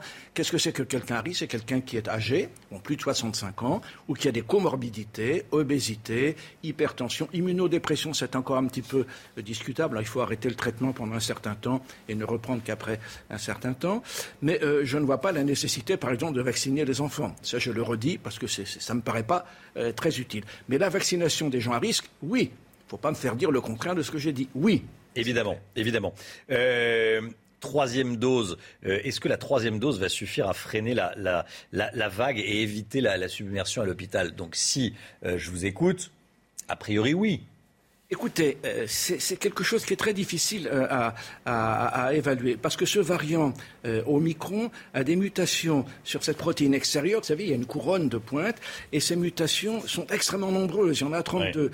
Donc il est peut-être possible que la vaccination euh, suscite des anticorps qui reconnaîtront moins bien ce nouveau variant Omicron. Mais comme il est moins dangereux, finalement la balance est plutôt favorable. Professeur Poindron, euh, j'ai une dernière question à vous poser. L'Allemagne, prend des mesures drastiques euh, et interdit d'inviter pour le Nouvel An. on vit une époque étonnante. euh, plus de 10 personnes chez soi si on est vacciné et pas plus de 2 si on n'est pas vacciné. Bon, en clair, euh, il y a des jauges. Euh, on connaît les jauges dans les salles de concert, dans les théâtres, dans les cinémas, dans ce qu'on veut, dans les restaurants. Là, il y a une jauge dans le- l'espace privé. Déjà, j'ai une question au-delà de tout aspect politique, philosophique. Bon, médical, est-ce que c'est efficace ça? Je ne crois pas que ce soit très efficace. Parce que, vous savez, quand vous, vous prenez le métro le matin à 9h et qu'il est bondé, même si les gens ont des masques, ils sont euh, les uns à côté des autres, euh, bon, c'est pas pour autant qu'on voit l'épidémie augmenter. Évidemment, il y a les gestes barrières. Euh, Ça, c'est des mesures de prudence. Il ne faut pas être idiot non plus. Il faut mettre des masques. il faut se- voilà. hein. Mais je ne crois pas que c'est... D'abord, qui va les contrôler? Oui. Premièrement. Et, et deuxièmement, ça ne me paraît pas très efficace si on prend encore une fois les mesures. Eugénie Bastier Je, je croyais que l'absurdistan était une spécificité française. On s'appéciort que les Allemands aussi peuvent, peuvent s'y mettre. C'est bien. C'est, c'est, Les Allemands, ils sont souvent- c'est peut-être, c'est un euh, exemple, mais c'est une visiblement- forme d'appropriation culturelle euh, qui se met en œuvre. Eugénie Bastier, merci beaucoup, professeur Poindron. Merci. Euh, ils ont prêté main forte dans les hôpitaux d'ou- d'outre-mer, mais n'ont toujours pas été payés. Après un appel à la solidarité d'Olivier Véran en août dernier, des centaines de soignants s'étaient rendus en outre-mer. Parmi eux, 600 auraient travaillé gratuitement, Chana. hein. Et en cause, un arrêté ministériel incomplet. Cet arrêté ministériel prévoit la rémunération des médecins et des infirmiers pour ces missions, mais semble avoir oublié tous les autres, notamment les aides-soignants et les kinésithérapeutes. Michael Chaillot et Jean-Michel Decaze ont rencontré un aide-soignant à la retraite. Il est parti cette semaine en mission et n'a toujours pas été payé. 15 jours de mission au CHU de Pointe-à-Pitre en août, 5 semaines à Nouméa en octobre-novembre et depuis pas un centime sur son compte bancaire. Charles Lamar est sorti de sa retraite pour répondre à l'appel à la solidarité lancé par Olivier Véran. L'aide-soignant en a aujourd'hui gros sur le cœur. Je vais être euh, cru, mais je trouve que le gouvernement nous prend pour des cons. Pour moi, c'est aucun respect. Et je pense qu'il y a beaucoup, beaucoup, beaucoup de mes collègues qui ne retourneront plus en mission. Qu'est-ce que vous avez sous les yeux, là, monsieur Bah là, c'est les derniers échanges avec la CPAM. Dans ce mail du 2 décembre, la CPM du Morbihan explique que le texte permettant l'indemnisation de certaines catégories de soignants lors de ces missions n'a pas été publié, d'où le blocage. À chaque fois, on me dit ça, on travaille sur des textes de loi, qu'on travaille sur ceci. Pour finir, je sais pas, faut peut-être faire un colis pour leur envoyer des crayons et des gommes. Je, je sais pas, parce qu'il y a, il y a sûrement un problème. J'ai un collègue avec qui j'ai travaillé euh, en Guadeloupe. Il me disait qu'il ne sait pas s'il va pouvoir se payer son loyer. Sur ce groupe de discussion, les échanges vont bon train. 600 soignants seraient concernés en France. Charles n'a pas fait ça pour l'argent. Il ne sait pas combien l'État lui doit pour ses 250 heures de mission. Malgré la menace Omicron, les enfants peuvent profiter de leurs vacances scolaires et peuvent profiter de leurs vacances pour aller au théâtre. Et à Rouen, le théâtre de l'Ouest propose des spectacles spécialement pour eux et ils connaissent un vrai succès au programme Des rires et des gestes barrières. Reportage de Pierre-François Altermat avec le récit de Kinson. Le théâtre à l'Ouest est le temple de la comédie à Rouen. Pendant les vacances scolaires, les enfants ont droit à des spectacles sur mesure. Je vous laisse aller vous installer, mon collègue va s'occuper de valider vos billets. L'affluence est au rendez-vous. Pour nous, euh, ça nous fait du bien de, de changer d'air. Pas sanitaire oblige pour les adultes. Chacun d'entre eux a une approche différente concernant la vaccination pour les enfants. On a un petit garçon de 6 ans et je pense qu'il sera vacciné que si ça devient vraiment obligatoire. euh. Je suis contre un vaccin pour les enfants. Face à l'engouement, le directeur du théâtre doit refuser des entrées chaque jour. Selon lui, le protocole sanitaire est parfaitement respecté. Bah, tout se passe bien, il y a du gel, donc euh, les mains sont désinfectées. Une fois que vous êtes dans le théâtre, vous êtes dans un lieu désinfecté aussi parce qu'on a aéré et tout ça. Et voilà, après, euh, vous savez, est-ce qu'il y a des lieux sûrs, plus sûrs que ça? Je ne sais pas. Mais en tout cas, ici, on respecte tout. Voilà. Pour Loïc Bonnet, le rire est le meilleur antidépresseur en période de crise sanitaire. La preuve, les 193 places sont occupées par les grands et les petits. Mignon et trop balèze. Vous validez, professeur Que le rire soit un très bon, un très bon médicament pour- contre la dépression notamment. Vous savez, ça stimule les défenses immunitaires, ça stimule les muscles, donc je valide absolument. C'est une très bonne initiative. Il y a quoi- il y a quoi- Validation médicale. Euh, dans l'actualité, euh, également, cette information qu'on vous donne depuis le début de la matinale, un, un détenu incarcéré à la maison d'arrêt d'Ony dans le Val d'Oise est toujours en fuite ce matin, Chana. hein. Il a 28 ans. Il est membre de la communauté des gens du voyage et a été transféré hier à l'hôpital de Pontoise après s'être mutilé dans sa cellule. Arrivé à l'hôpital, une complice a tiré au moins deux fois dans le dos d'un agent pénitentiaire, le blessant légèrement. Le détenu et sa complice ont ensuite pris la fuite. Il était placé en détention provisoire dans une affaire d'assassinat commis en septembre. La justice a pris euh, une décision en faveur de l'église de Scientologie euh, qui est euh, considérée comme une secte dans plusieurs rapports parlementaires. La justice autorise l'installation d'un centre de formation de scientologues à deux pas du Stade de France près de Paris. L'ancien maire communiste de la commune empêchait depuis 2019 l'installation de ce centre. On voit tout ça avec Valentine Leboeuf. C'est dans l'ancien siège de l'entreprise Panasonic que l'église de Scientologie va ouvrir un centre de formation. L'organisation avait acheté ce bâtiment en 2017, mais l'ancien maire de Saint-Denis s'était opposé à l'accueil du public. Il avançait un problème de sécurité et d'accessibilité aux personnes handicapées. C'était un moyen euh, prétexte pour empêcher euh, l'Église scientologie de s'installer à cet endroit euh, stratégique, hein, puisque très visible depuis l'autoroute et depuis les, les futurs Jeux de- olympiques de 2024. La justice a finalement tranché et annulé l'arrêté municipal. La scientologie est pourtant considérée en France comme un mouvement sectaire depuis 1995. Il faut se souvenir tout de même que l'Église de Scientologie avait été condamnée en 2009 par le tribunal correctionnel de Paris euh, pour escroquerie. Et pour autant, on autorise euh, l'Église Scientologie toujours à avoir pignon sur rue à Paris. Et bientôt, avec les, Jeux Olympiques, ils auront une vitrine exceptionnelle d'un immeuble flamboyant qui appartenait à Panasonic, qui fait 7000 mètres carrés. Il y a là vraiment de quoi s'en émouvoir. Le futur centre de formation devrait notamment abriter quatre saunas et une salle de fitness pour les cures de purification.